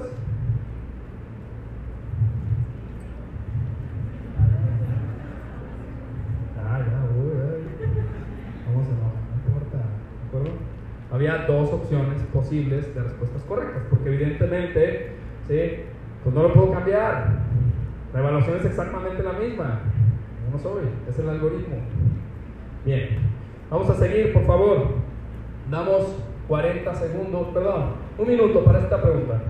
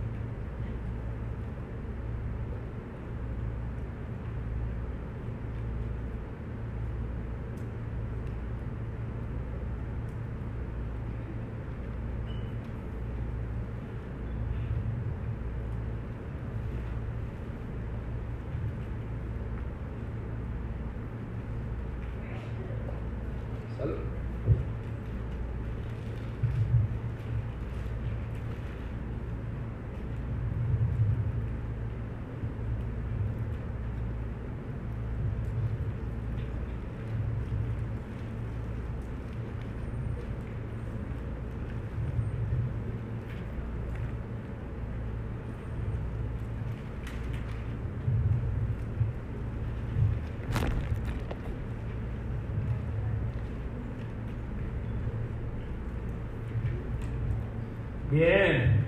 Pregunta fácil, dificultad intermedia o difícil. Kindergarten, ¿de acuerdo? Otra vez. Son puntos gratis para ustedes. Esto es como encontrarse un billete de 500 en la calle, ¿no? Carlos Slim lo rejunta, ¿de acuerdo? Pues tengan mucho cuidado, ¿sí? Todas las preguntas en general de crecimiento, desarrollo y valoración del niño sano en general son preguntas fáciles. No las hagamos complicadas. ¿De acuerdo? Bien.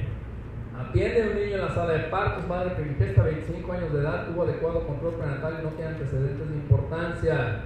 De acuerdo su fecha de última menstruación, es un embarazo de término. El recién nacido presenta acrocianosis. Me están pidiendo en la pregunta evaluar la escala de Apgar. ¿Cuántos puntos le doy por tener acrocianosis? Uno. ¿De acuerdo?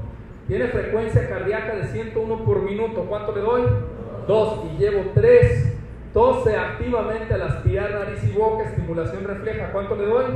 Dos. Llevo cinco. Tiene ligera flexión de las extremidades. Uno. Llevo seis. Y finalmente presenta esfuerzo respiratorio irregular. ¿Cuánto le doy?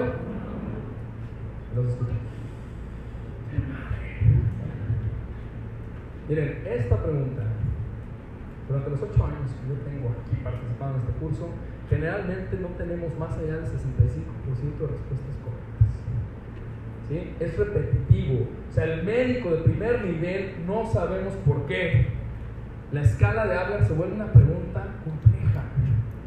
Insisto, es al paso del tiempo. Siempre ha sucedido lo mismo. Y ustedes son una representación fiel de lo que sucede allá afuera. No tenemos sesgo de selección. ¿sí? A menos que alguien haya dicho, no, ¿usted cuánto mide? 1,60. No, usted no puede entrar al curso. ¿No?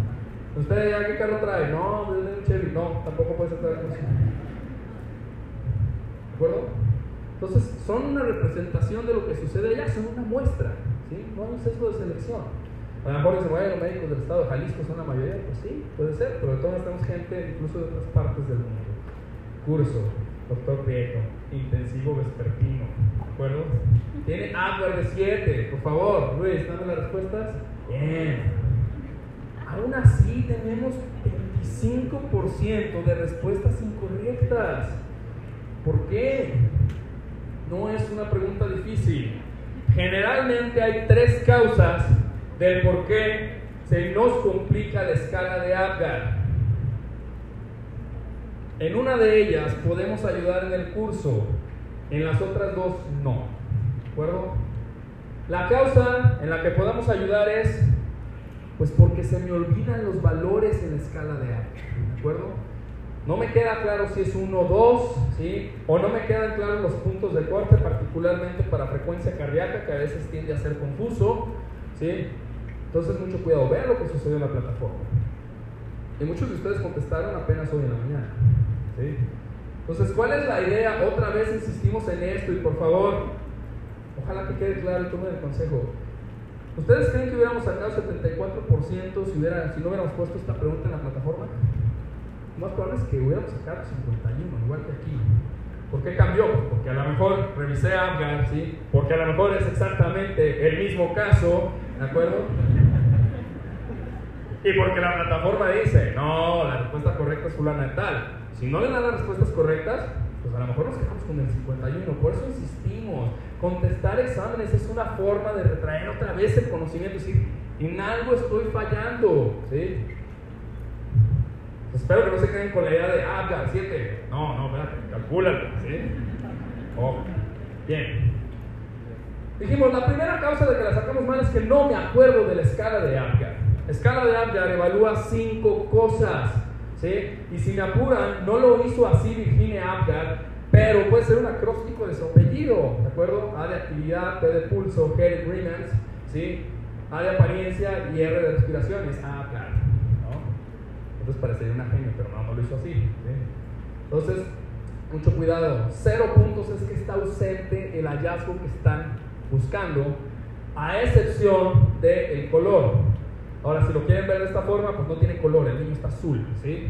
Y tener colores está rosito. Entonces, es una buena forma de recordar.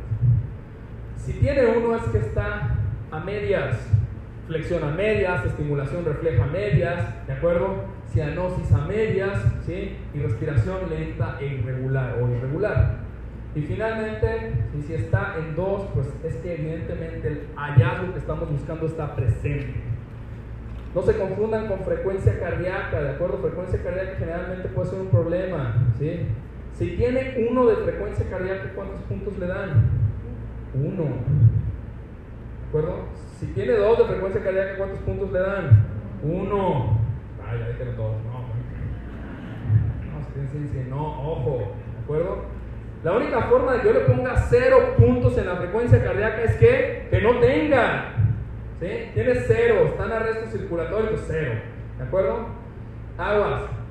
Esto también genera confusión. La descripción original de Virginia Agar fue frecuencia cardíaca igual o mayor a 100 para darle dos puntos. Si es una pregunta difícil, si le ponen tiene 100. ¿Sí? Yo le pondría dos puntos porque así fue la descripción original, pero pues, se lo digo en serio. Hay bibliografía que dice abajo o arriba de 100 y alguien dice, bueno, ¿y 100 qué? ¿No? O sea, ¿qué pasa si alguien cae en el 100? ¿De acuerdo? Entonces, la descripción y la publicación original dice 100 o más. ¿Sí? Se consideran dos puntos. Y no se les olvide, a mayor Apgar, mejor va el niño. ¿Para qué sirve Apgar? ¿Es una escala de qué? De pronóstico. Luego les preguntan qué hace, ¿sí? En lo siguiente, ¿qué hacen los pasos de resucitación con base en la escala de Apgar? Pues para empezar, ¿en qué momento evaluamos Apgar? Al minuto y a los 5 minutos típicamente. Al minuto de vida yo ya tuve que haber hecho 18, ¿sí? acciones que van a impactar en la sobrevida de este paciente. Decidir la resucitación con base en la escala de Apgar no es prudente y está mal hecho, tengan cuidado. Es una escala pronóstica. A más tiempo, ¿sí? mientras más lejos del nacimiento tomen el Apgar, mejor es el rendimiento. ¿De acuerdo? Sobre todo a los 5 y a los 10 minutos es muy precisa para identificar qué. Una cosa en particular, de hecho es un criterio del diagnóstico y es asfixia mortal. Bien. Guías de práctica clínica que contemplen la toma del hablar, sin duda alguna. ¿sí? Puntuación de hablar no es útil para determinar cómo iniciar la reanimación, ¿de acuerdo? Y solo permite evaluar la efectividad de la misma. Es pronóstico otra vez. Hablar bajo al minuto y a los 5 minutos está asociado a parálisis cerebral, parálisis cerebral que deriva o deviene de asfixia o hipoxia nacimiento. Entonces, mucho cuidado. Y hay que hacerlo en todos los recién nacidos. ¿De acuerdo? Minuto, 5 minutos. Pueden hacer Apgar extendidos que son 10, 15 y 20 minutos. Generalmente no se los van a preguntar, pero están ahí latentes. Bien. Segunda causa de que yo no conteste estas preguntas en el examen nacional es no me interesó. Y pasa mucho. Les piden cálculos en el examen nacional, ¿sí? Hay mucha gente que ya lo, lo presentó. Sí. ¿Les van a pedir Cochrane? Sí, lo han preguntado. ¿Les van a pedir talla blanco familiar? Sí, han pedido calcularla. ¿Les van a pedir el cálculo de índice de masa corporal? Sí, hay que calcularlo. ¿De acuerdo? Entonces hay gente que dice, no, no me interesa. Es una pregunta de cálculo, no me interesa. Yo les sugiero que toda pregunta de cálculo la contesten porque otra vez les están regalando puntos. ¿De acuerdo? Y la mejor parte de las matemáticas, que es una ciencia exacta, es que tiene comprobación. Entonces puede estar claro si están equivocados o no desde el momento que lo calculan. ¿sí? Y ahí viene entonces la tercera causa de que el estudiante se equivoque en estas preguntas en el examen nacional y es, lamentablemente, no sé sumar, no sé restar y ha sucedido. No sé dividir. Índice de masa corporal, oiga, es que me falló, no me acordaba que iba dentro de la casita y afuera de la casita. ¿Eh? Ojo, en serio. Ya que están ahí, dicen, a su madre, 140 menos edad por peso, y luego se lo dividía por la creatinina, ¿sí? multiplicada por, y luego lo tenía que multiplicar por punto 8 si es que era mujer, aguas. Y no me acuerdo qué pasó a ser primero, la suma, la resta, la división y la multiplicación. ¿Puede suceder? Sí, claro. No debería, pero puede suceder. Si ese es el escenario, que repasar las fórmulas y hay que hacer cálculos. Créanme, índice de masa corporal se los van a poner, ¿sí? Se los van a poner y de repente le va al cuadrado, pues la cosa no va tan compleja. Siempre y cuando se las pongan la estatura en metro, ¿no? Ya cuando uno ve un 100 dice, no voy a ver madre, no. Elevar al cuadrado un 100 ya, no, se complica. Finalmente la fórmula original es en metros, se acuerdan kilogramos sobre cuadrado. Entonces, mucho cuidado, tengan mucho cuidado, en serio. Son puntos gratis, otra vez. Bien, seguimos. Vamos a dar por favor 40 segundos, eh, Raúl, para, contestar, para leer el caso y contestar la pregunta número 1.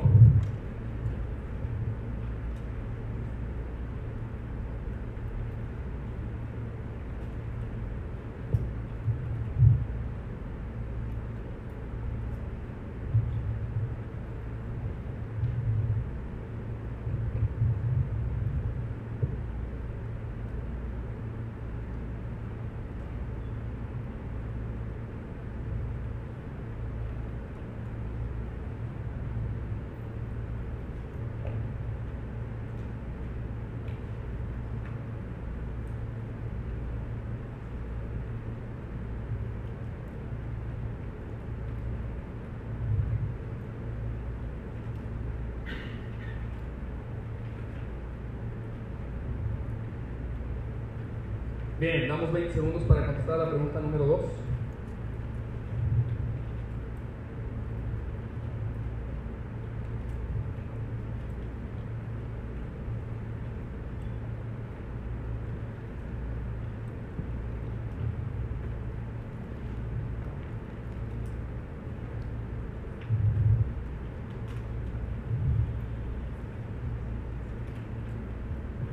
Correcto. Hay preguntas fáciles, dificultad intermedia, dificultad alta. Y luego dijimos aquí hay las kindergarten y hay otra clasificación más, las ball breaker, ¿no?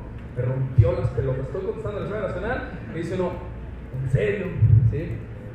Y frustra. Porque imagínense que les avienten cuatro preguntas seguidas de salud pública o epidemiología, ¿no? Al hilo. O sea, van empezando, primer día del examen, se sientan, chingón, y luego se sientan y dicen, no. así va a estar el examen, ¿no?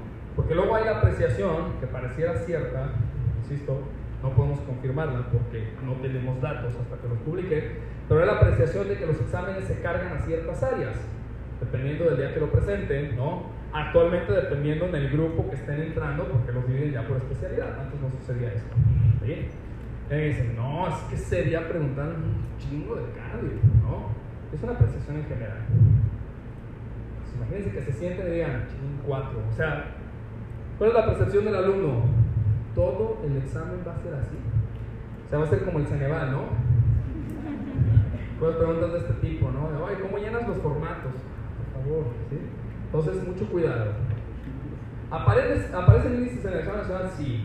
Ya son menos. Anteriormente aparecían más. Vamos a hablar de tres ahorita. Uno es este y dos más adelante. No vamos a hacer una pregunta, solamente los vamos a comentar. Según la encuesta nacional de salud, se reporta que la tasa bruta de natalidad, la tasa bruta de natalidad del año 2017 en México fue 18.1. ¿Cuál es la interpretación correcta de este dato? ¿Sí? Tasa bruta de natalidad. Yo quiero saber cuántas personas nacen con un solo objetivo. Generalmente saber cuánto está creciendo la población, es la respuesta a la pregunta número 2. ¿De acuerdo? Si yo divido entre los embarazos, entre los partos o entre las mujeres en un año, voy a sobreestimar con mucho ¿sí? la cantidad de nacimientos, la tasa de nacimientos, porque imagínense, pues oye, ¿cuántos nacen vivos y cuántos nacen muertos por cada mes? Pues, a lo mejor el 80% nacen vivos, ¿no? Y decir, oye, pues esta población está creciendo enormemente cuando no es real, ¿de acuerdo? Son los nacimientos obligadamente vivos, ¿sí? No pueden ser vivos y muertos, los habitados no cuentan, nacimientos vivos por cada mil habitantes en un año, ¿de acuerdo? ¿Me da la respuesta, por favor? Bien, ya lo dijimos, ¿qué sucede cuando vemos esto? Pues es azar, no sé, ¿sí? No sé, ve, sé, ve más o menos alguien que intenta hacer ahí una disertación, mucho cuidado. ¿Creen que esto mismo pasa en el examen nacional? Entonces, por tanto, con las ball breakers, ¿sí? ¿Me tengo que estresar? No, porque tener bien una pregunta de estas características que generalmente las conteste el azar, entonces ahora sí me ayuda. Empiezo a hacer diferencia con el de al lado. ¿De acuerdo? Sacar mal las fáciles, ¿qué hace? Me hunde. ¿sí? Porque el de al lado, ¿de acuerdo? Puede ser de cualquier otro lado, yo no lo conozco, ¿no? Y luego todo el mundo se siente amenazado, ¿no? Porque este se ve bien chingón, este güey. Este de acá también, ¿no? Y luego también, uno tiene su ego, ah, entonces se ve pendejo. Todo se estresa, ¿no? Más cuando el de al lado dice cosas como, otra vez esta pregunta, ¿no? Lo primero que hacen es, ¿quieren ver cuál, no? aguas, ¿sí? no pierdan tiempo en eso. Bien, ya dijimos, la medición de este dato ayuda para establecer que la tasa de crecimiento de una población. Muy bien, ojo, esto de aquí se los van a preguntar. ¿sí? ¿Cómo evalúan la calidad del desarrollo sanitario de un país? ¿Cómo decidimos si este país tiene buenas redes uh, sanitarias? Me, me, me, refiero a atención de la salud, ¿de acuerdo? ¿Sí? ¿Cómo lo hacemos? ¿Con qué índice? Muerte materna. ¿Todos de acuerdo? Y hay dos términos ahí, ¿veas? Ah, perdón. Hay dos términos ahí. Me voy a adelantar uno rápido, nada más para tocar esto. Porque este sí es preguntado en el examen nacional. ¿De acuerdo? Este es perseguido por ley. Esto hay que dar reportes al jurídico de todo hospital. Por tanto, Muerte materna se define como la muerte de una mujer, ¿de acuerdo? Durante su embarazo, durante su parto o dentro de los primeros 42 días después de la terminación del embarazo. Cuidado, se los preguntan en el examen nacional, mujer de 30 días, uh, posparto, se muere por cualquier causa, ¿de acuerdo? ¿Es una muerte materna? Por supuesto. Esa es la razón del por qué los gines siguen yendo a la terapia intensiva durante 42 días a pasar la visita a la señora desembarazada. ¿Sí? Día 43, ¿qué pasa?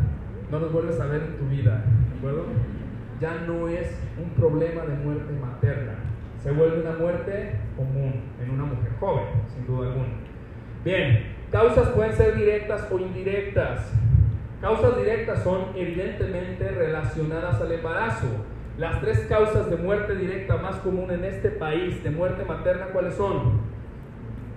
Hemorragia obstétrica, trastornos hipertensivos del embarazo y aborto.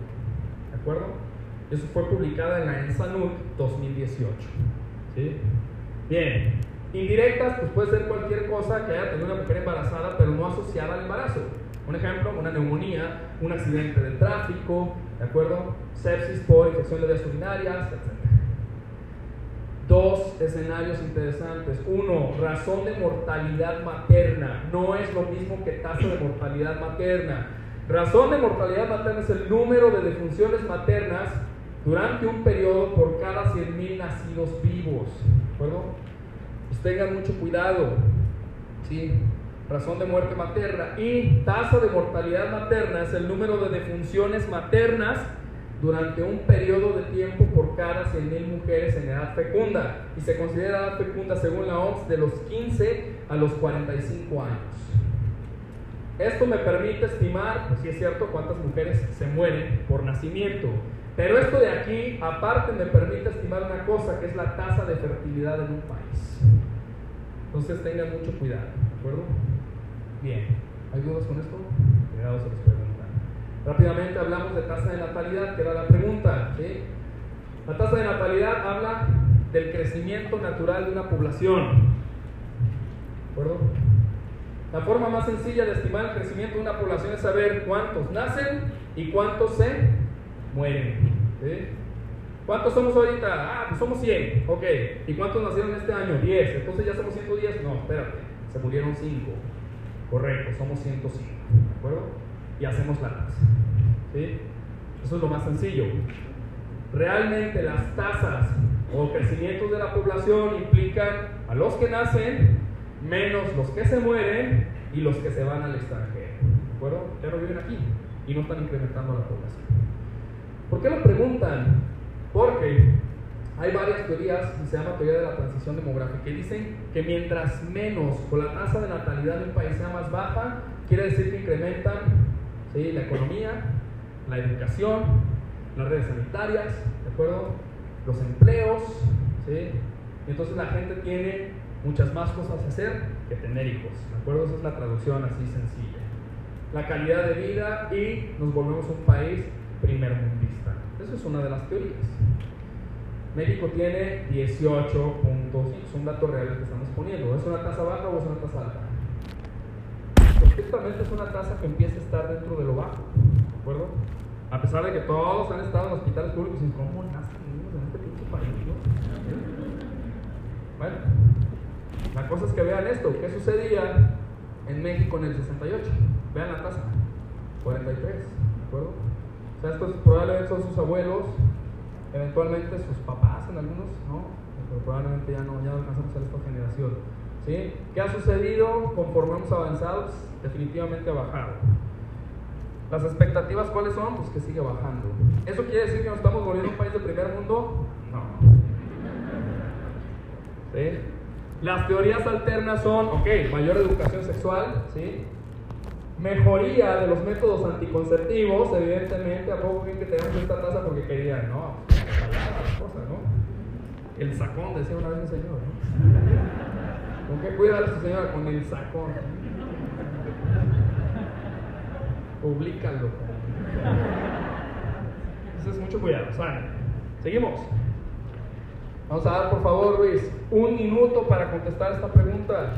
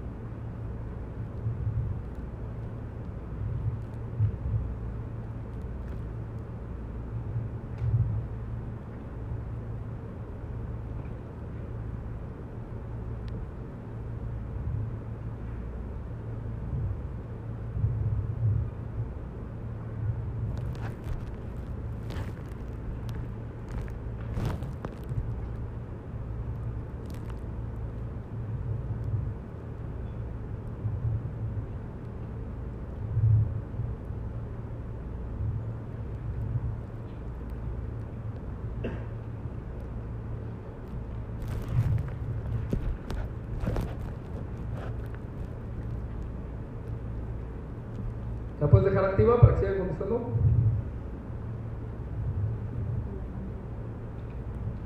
Sigan contestando, por favor, aquellos que no hayan alcanzado. Puedo entender que el tiempo haya sido insuficiente, esta es la razón.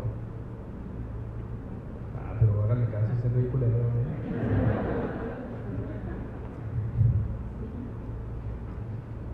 Ok. Bien. Así como está redactada esta pregunta, ha sido pregunta de examen nacional. Y años atrás, ¿sí? todo el examen nacional estaba redactado en mayúsculas. Pedagógicamente eso tiene implicaciones. Es cansado, mucho más cansado leer mayúsculas, ¿de acuerdo? Fatiga mucho más rápido la mente, ¿sí? Y se pierde la hilación eventualmente de las cosas. A veces se pierden los signos de puntuación porque todo es mayúsculas, ¿no? No sabes si hubo un punto y coma, si hubo un punto y aparte, o sea, todo es igual, ¿de acuerdo? Son como los Picassos, ¿no? Entonces, mucho cuidado. Mujer de 38 años acude a una unidad hospitalaria para atención del trabajo de parto, antecedentes personales patológicos, es hipertensa desde hace 6 años, irregular control prenatal, estima una fecha de última menstruación, 31 semanas de gestación, se obtiene por uh, un producto masculino, perdón, por vía cesárea. El pediatra le dice que tiene un Silverman Anderson de 6. Si una pregunta así aparece, porque puede ser el mismo escenario en Apgar o puede ser el mismo escenario en cualquier otra escala, ¿sí? lamentablemente va a pasar lo que pasó ahorita. El tiempo probablemente se siente insuficiente. ¿Cuánto tiempo tenemos para contestar cada pregunta en el examen nacional? Entonces te voy a tener que robar tiempo a otra pregunta. ¿De acuerdo? Entonces, insisto, dentro de la técnica para contestar el examen, ni modo. Cuando esto aparece, no pierdan tiempo. ¿Tienen que leer todas las opciones de respuesta? Hay preguntas en las que las sugerencias siempre le dan todas las opciones de respuesta. Pero están ustedes leyendo el caso clínico y dicen, ah, huevo, esto es metoprolol, ¿no? Y todos acaban de leer el caso voltean a las, a las respuestas si está metoprolol y eso es como si se abre el cielo, ¿no? ¿De acuerdo? Sugerencia, lean todas las opciones de respuesta, porque luego viene metoprolol y luego viene smolol y se cierra el cielo, ¿no? Y se abre abajo el piso. Ok, 6. Queda claro, tengo que buscar un 6. ¿Sí? Tiraje intercostal leve, ¿cuántos puntos? 1. Disociación abdominal leve. 1. Llevo 2. Retracción sifoidal leve. 1. Llevo 3. Quejido expiratorio audible con estetoscopio. 1. Llevo 4. Y aleteo nasal leve. 1. Llevo 5. La descarto. Debe tomar más o menos 15 segundos descartar rápidamente esta opción. Tiraje intercostal ausente, 0. Disociación abdominal ausente, 0 llevo 0. Retracción sifoidal leve, 1 llevo 1. Quejido expiratorio audible a distancia. 2 llevo 3. Y aleteo nasal leve. 4. La descarto, me paso a la siguiente. Tiraje intercostal leve. 1. Disociación abdominal leve. 1 llevo 2. Retracción sifoidea marcada. 2 llevo 4. Quejido expiratorio libre con estetoscopio. 1 llevo 5. Y aleteo nasal leve. 6. ¿Va? Pregunta. Están haciendo el examen nacional. ¿Quién contesta C? Y se pasa a la siguiente. Levanta su mano. Ok. ¿Los demás qué hacen? Ok. En preguntas de este tipo hay dos sopas, no hay correctas, ¿sí? O sea, ya llegaste a las 6, pues ya 6, punto, ¿no? Ahí les va por qué. Siempre he dicho que leer la siguiente en este tipo de preguntas depende de los rasgos de la personalidad. Si soy paranoide, leo D. Ahí les va mi análisis, es un análisis muy personal. Y yo puedo entender eso. También eres paranoide, vas a leer la D. La siguiente pregunta es: ¿y qué si sale 6 también? Pues para enojarse, ¿eh? para, para cabronarte más en el examen, ¿no? ¿Sí? O sea, porque dicen, oye, no voy a hacer que pongan también 6. Bien. ¿Y qué si sí tiene 6? Pues contesta. Porque puede llegar a suceder. ¿sí? Entonces, ni modo, van a tener que tomar una decisión. La cosa es, ¿tiene 6? Pues tiene 6. ¿sí? Y ya. Aquí la voy a revisar por fines didácticos. Tiraje intercostal severo, 2. Disociación toracoabdominal severa, 2, 4. Retracción sifoidal leve, 1, 5. Quejido expiratorio audible a distancia, 2 y llevo 7. Hasta ahí. ¿Sigo leyendo? Hay que dice, sí, güey, no voy a hacer que le resten. Alección la nasal severo. ¿eh? Morro le das 100 baros para que le quite uno. ¿sí? Dale la respuesta, por favor. Bien, ojo. ¿Es una pregunta fácil? Sí. Mismo escenario, implica razonamiento deductivo, no, implica saberme la escala de Silverman Andersen. Y si lo ven desde una perspectiva muy purista, en este país, bueno, generalmente es el médico, pero ¿quién se supone que tendría que evaluar Silverman? Cualquier profesional de la salud encargado de atender niños. En otros países es el asistente médico. O sea, dicen, el médico está sobrecalificado para estar evaluando estas escalas. Que lo único que tiene que hacer es, oye, ¿cómo se ve? No, sí, nos vamos a ver así que dale dos puntos, ¿de acuerdo? Pues mucho cuidado, es una pregunta sencilla. Bien, vean lo que sucedió en la plataforma hace algunos minutos todavía, ¿sí? Pues tengan mucho cuidado. No se les olvide, Silverman Anderson es una escala para evaluar insuficiencia respiratoria en el recién nacido. Y mientras más puntaje tenga, no quiere decir que está mejor como en el APGAR, quiere decir que el niño va mal, ¿de acuerdo? Tiene insuficiencia respiratoria. Clásicamente hay guías que sugieren evaluar el Silverman Anderson de rutina en todos los recién nacidos. Y si así fuera, ¿en qué momento lo evalúo? A los 10 minutos de nacido, ¿de acuerdo? Pero en cada cambio de condición de un niño que empiece con datos de insuficiencia respiratoria, la sugerencia es evaluar el Silverman Andersen, porque incluso les puede dar pauta definir el tratamiento, ¿sí? específicamente de oxigenoterapia, ventilación invasiva o ventilación invasiva. Esto con sus bemoles. Entonces, otra vez, repaso la escala, cinco puntos o cinco cosas a evaluar tiraje intercostal, disociación tóraco-abdominal, retracción psicoidea, quejido respiratorio y aleteo nasal. Ojo, no hay secuencia lógica, ¿sí? Oigan, ¿qué decir? Sí, voy a analizar la lógica del Silverman. No existe. Es una escala arbitraria, hecha completamente arbitraria. Ahorita les voy a decir por qué. ¿De acuerdo? Por tanto, todo lo que yo diga no quiere decir que el niño está bien, no lo tiene. No tiene tiraje, no tiene disociación, no tiene retracción sifoidea, no tiene quejido expiratorio. Si tiene uno, está intermedio, si tiene dos, es marcado o severo. Cero, sin dificultad, 1 a 3, una dificultad respiratoria considerada leve, que esto ha sido pregunta examen nacional. ¿sí? 4 a 6 moderada y 7 a 10 severa. Les pueden decir, con base a la escala de Silverman-Anderson, la insuficiencia respiratoria de este paciente es leve, moderada o severa. ¿De acuerdo? Cuidado. Bien. La norma oficial mexicana de atención ¿sí? del parto y del recién nacido es una norma viejita, pero establecía incluso, con cierto riesgo, si me permiten decirlo, cuál debería ser la estrategia de tratamiento en un niño que tenga insuficiencia respiratoria leve, insuficiencia respiratoria moderada, insuficiencia respiratoria severa. Insisto, me parece peligroso tomar en cuenta solamente el Silverman, pero es una buena guía. ¿A qué me refiero? Si tienen un niño que tiene insuficiencia respiratoria leve, ¿de acuerdo? Sea por aspiración de meconio, sea por sepsis, sea por membrana hialina, ¿sí? sea por taquimia transitoria, el tratamiento número uno de esos pacientes se llama oxígeno, ¿de acuerdo? ¿En qué les puede orientar? En la forma de dar oxígeno a esos pacientes. Por supuesto que si tengo un niño con insuficiencia respiratoria severa, tiene 10, pues lo más probable es que no le ponga una cánula nasal, ¿de acuerdo? Ah, todas las puntillas, dijo, este te quita, ¿no? Probablemente en ese paciente o deciden llevarlo a CIPAP o incluso deciden intubarlo. Entonces, la sugerencia de la norma oficial mexicana era 1 a 3 considere oxígeno, ¿sí? ya sea en mascarilla, alto flujo o puntillas nasales. 4 a 6, una moderada considere fuertemente la aplicación de CPAP. Y finalmente 7 a 10 considera la intubación. ¿De acuerdo? Insisto, con sus limitantes. Más adelante que hablemos de membrana hialina, el paciente prematuro que tiene insuficiencia respiratoria o que sea leve, la indicación no es oxígeno, la indicación es CPAP. Entonces, por eso les digo, con sus respectivos bemoles, pero puede ser una buena guía si tienen un paciente ahí que está con insuficiencia respiratoria. Muy bien, hay dos guías que contemplan este, la evaluación de Silverman Anderson mexicanas. ¿Sí? Hasta se equivocaron aquí el Silverman Anderson, ¿no? todo paciente para determinar tempranamente el estado respiratorio. Es exactamente lo mismo, de acuerdo a la guía de uh, membrana hialina. ¿Por qué digo que no tiene mucha lógica y es una escala arbitraria? Porque así está publicado originalmente, ¿de acuerdo? ¿Qué querían ver? Tanto William Silverman como Toy Anderson, pues querían ver el impacto que tenía un ambiente húmedo en los recién nacidos conforme a su insuficiencia respiratoria. Y ellos dijeron, en un esfuerzo para evaluar el grado de distrés respiratorio, hicimos una escala arbitraria le llamamos la escala de retracciones. ¿Y quién nos ayudó? Vicky Acker, ¿de acuerdo? está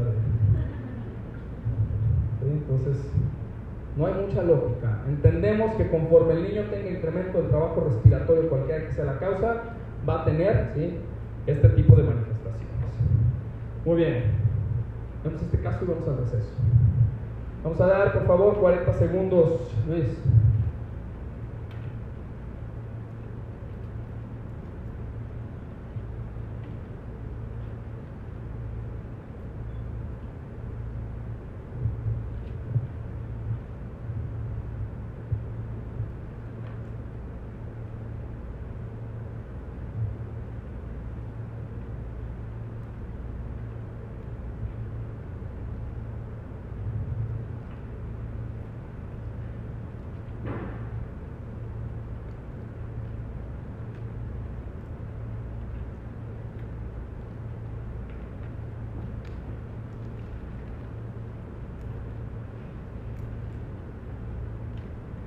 contestando. ¿La puedes dejar activa, por favor?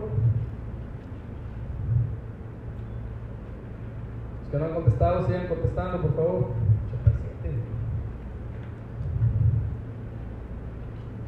Muy bien. Ojo, ¿qué evalúa esta pregunta? Evalúa una cosa que se llama exploración secundaria del recién nacido y se las van a hacer. Les van a preguntar esto. ¿Qué hay que hacer en la exploración secundaria? explorar las fontanelas, explorar si tiene telecanto, explorar los pabellones auriculares, explorar las coanas, ¿de acuerdo? Luego dicen explorar si tiene o no atresia esofágica, hay que revisar si no tiene defectos de la unión de los músculos rectoabdominales, si no tiene gastrosquisis, hay que revisar la columna y ver que no tenga defectos de tubo, de cierre de tubo neural, ¿sí? Hay que revisar los meatos urinarios, los labios menores, mayores en las niñas, ¿de acuerdo? Hay que revisar o retraer, intentar retraer el prepucio en los varones para ver si el meato urinario es central o si tiene hipospadias. Y hay que evaluar si hay permeabilidad anal o no. ¿Estamos de acuerdo todos? cualquiera de esas preguntas puede ser blanco de examen. ¿De acuerdo? Es evaluación secundaria, de rutina. ¿Sí? Bien, dicen que están haciendo una exploración física completa de un recién nacido de término. El Adler fue 8-9, producto de la primera gestación, sin complicaciones, cuidado, sin complicaciones en el embarazo ni en el parto. Aguas, si les ponen aquí un niño que tenga oligohidramios, o tuvo polidramios, ¿de acuerdo? O tuvo meconio, ¿sí? O tuvo hipoxia fetal, porque entonces probablemente sí podemos encontrar alteraciones en esos pacientes. Tengan cuidado. Si le dicen que está sano y no encontraron nada, ojo. Bien. La pregunta es cuál es el grado de evidencia de introducir una sonda transrectal para evaluar la permeabilidad anal.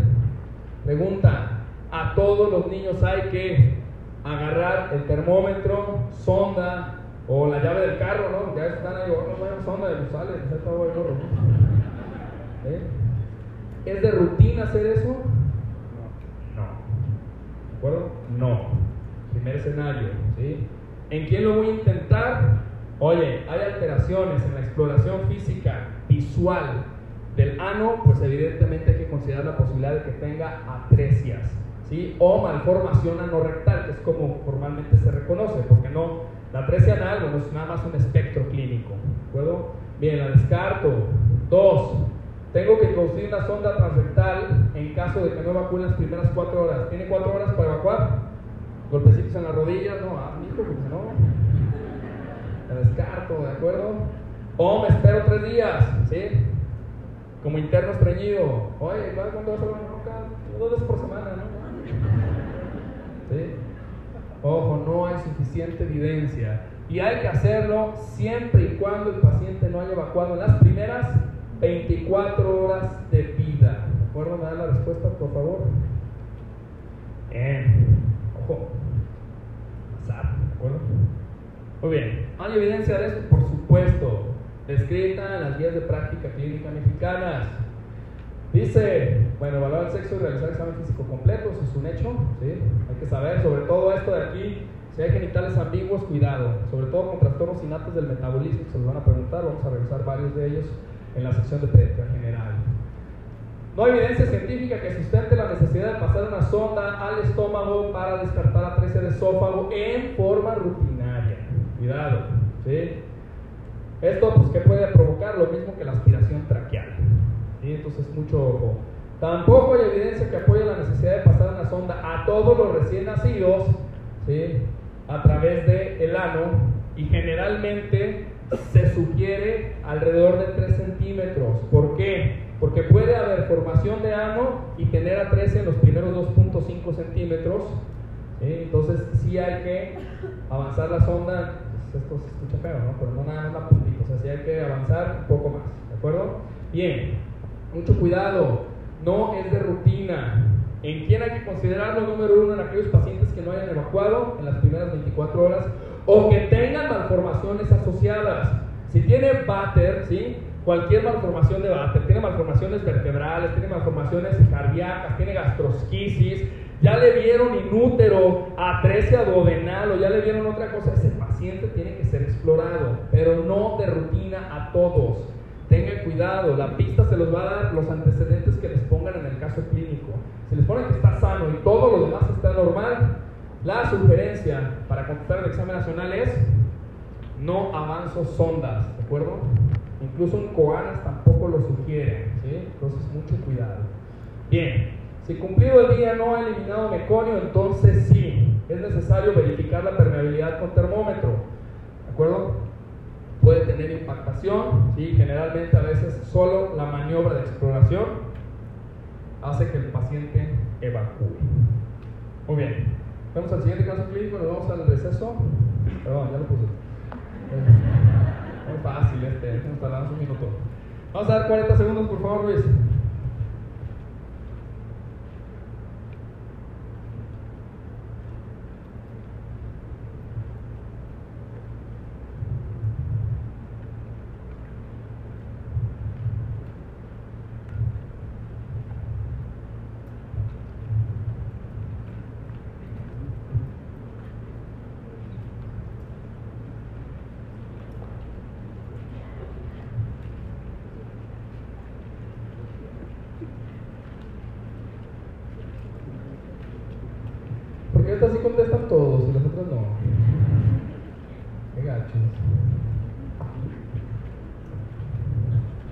Bien.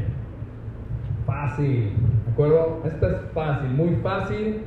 Vamos a traerte una sesión de vacunas, vacunas hasta el vómito, ¿de acuerdo? Salen odiando las vacunas porque preguntamos cosas tan raras que sí preguntan como ¿qué ángulo debe tener la jeringa con relación a la piel cuando va a poner una vacuna Que Está escrito en el manual de vacunación, ¿de acuerdo? Esta es sencillita.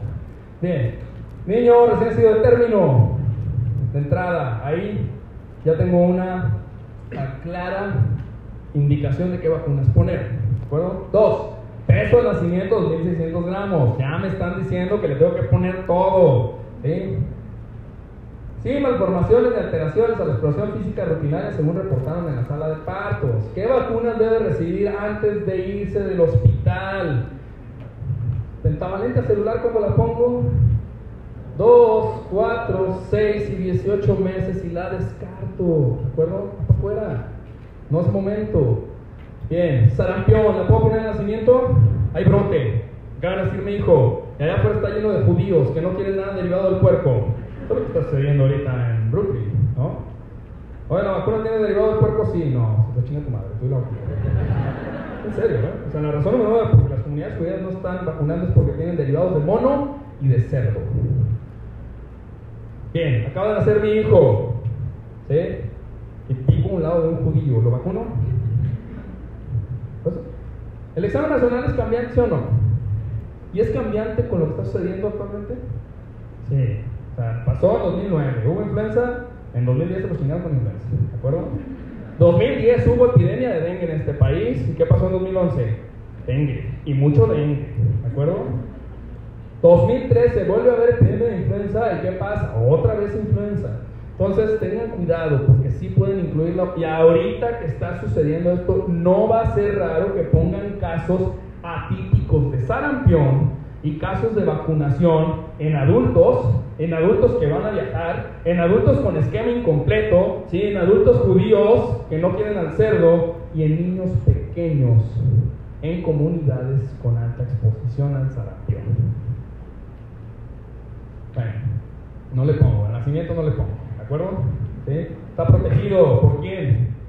Los anticuerpos maternos. ¿Cuál sería el problema? que la mamá no haya estado vacunada y entonces es un niño de alto riesgo. ¿Le pongo vacuna? No, tampoco. Ese es el razonamiento, porque luego la gente que no, pues no, mi hijo, pues, o sea, le va a dar ya cuando esté grandecito. No, ese es el problema, que le da a las embarazadas, que le da a todo el mundo, ¿no? Entonces, mucho cuidado. La descarto. ¿Le puedo dar virus oral de poliomielitis? ¿Qué hay que darles? BCG y hepatitis B, siempre y cuando no tengan contraindicaciones. Básicamente esta vacuna no tiene contraindicaciones, ¿sí?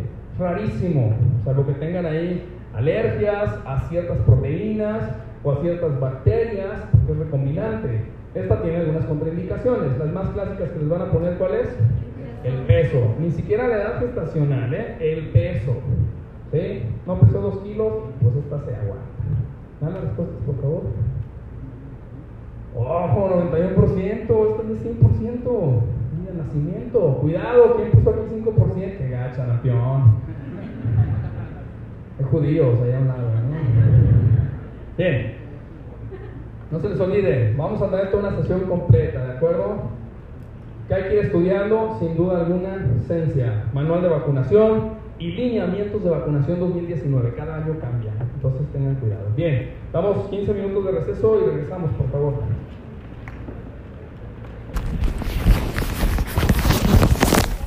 imprimir el PDF.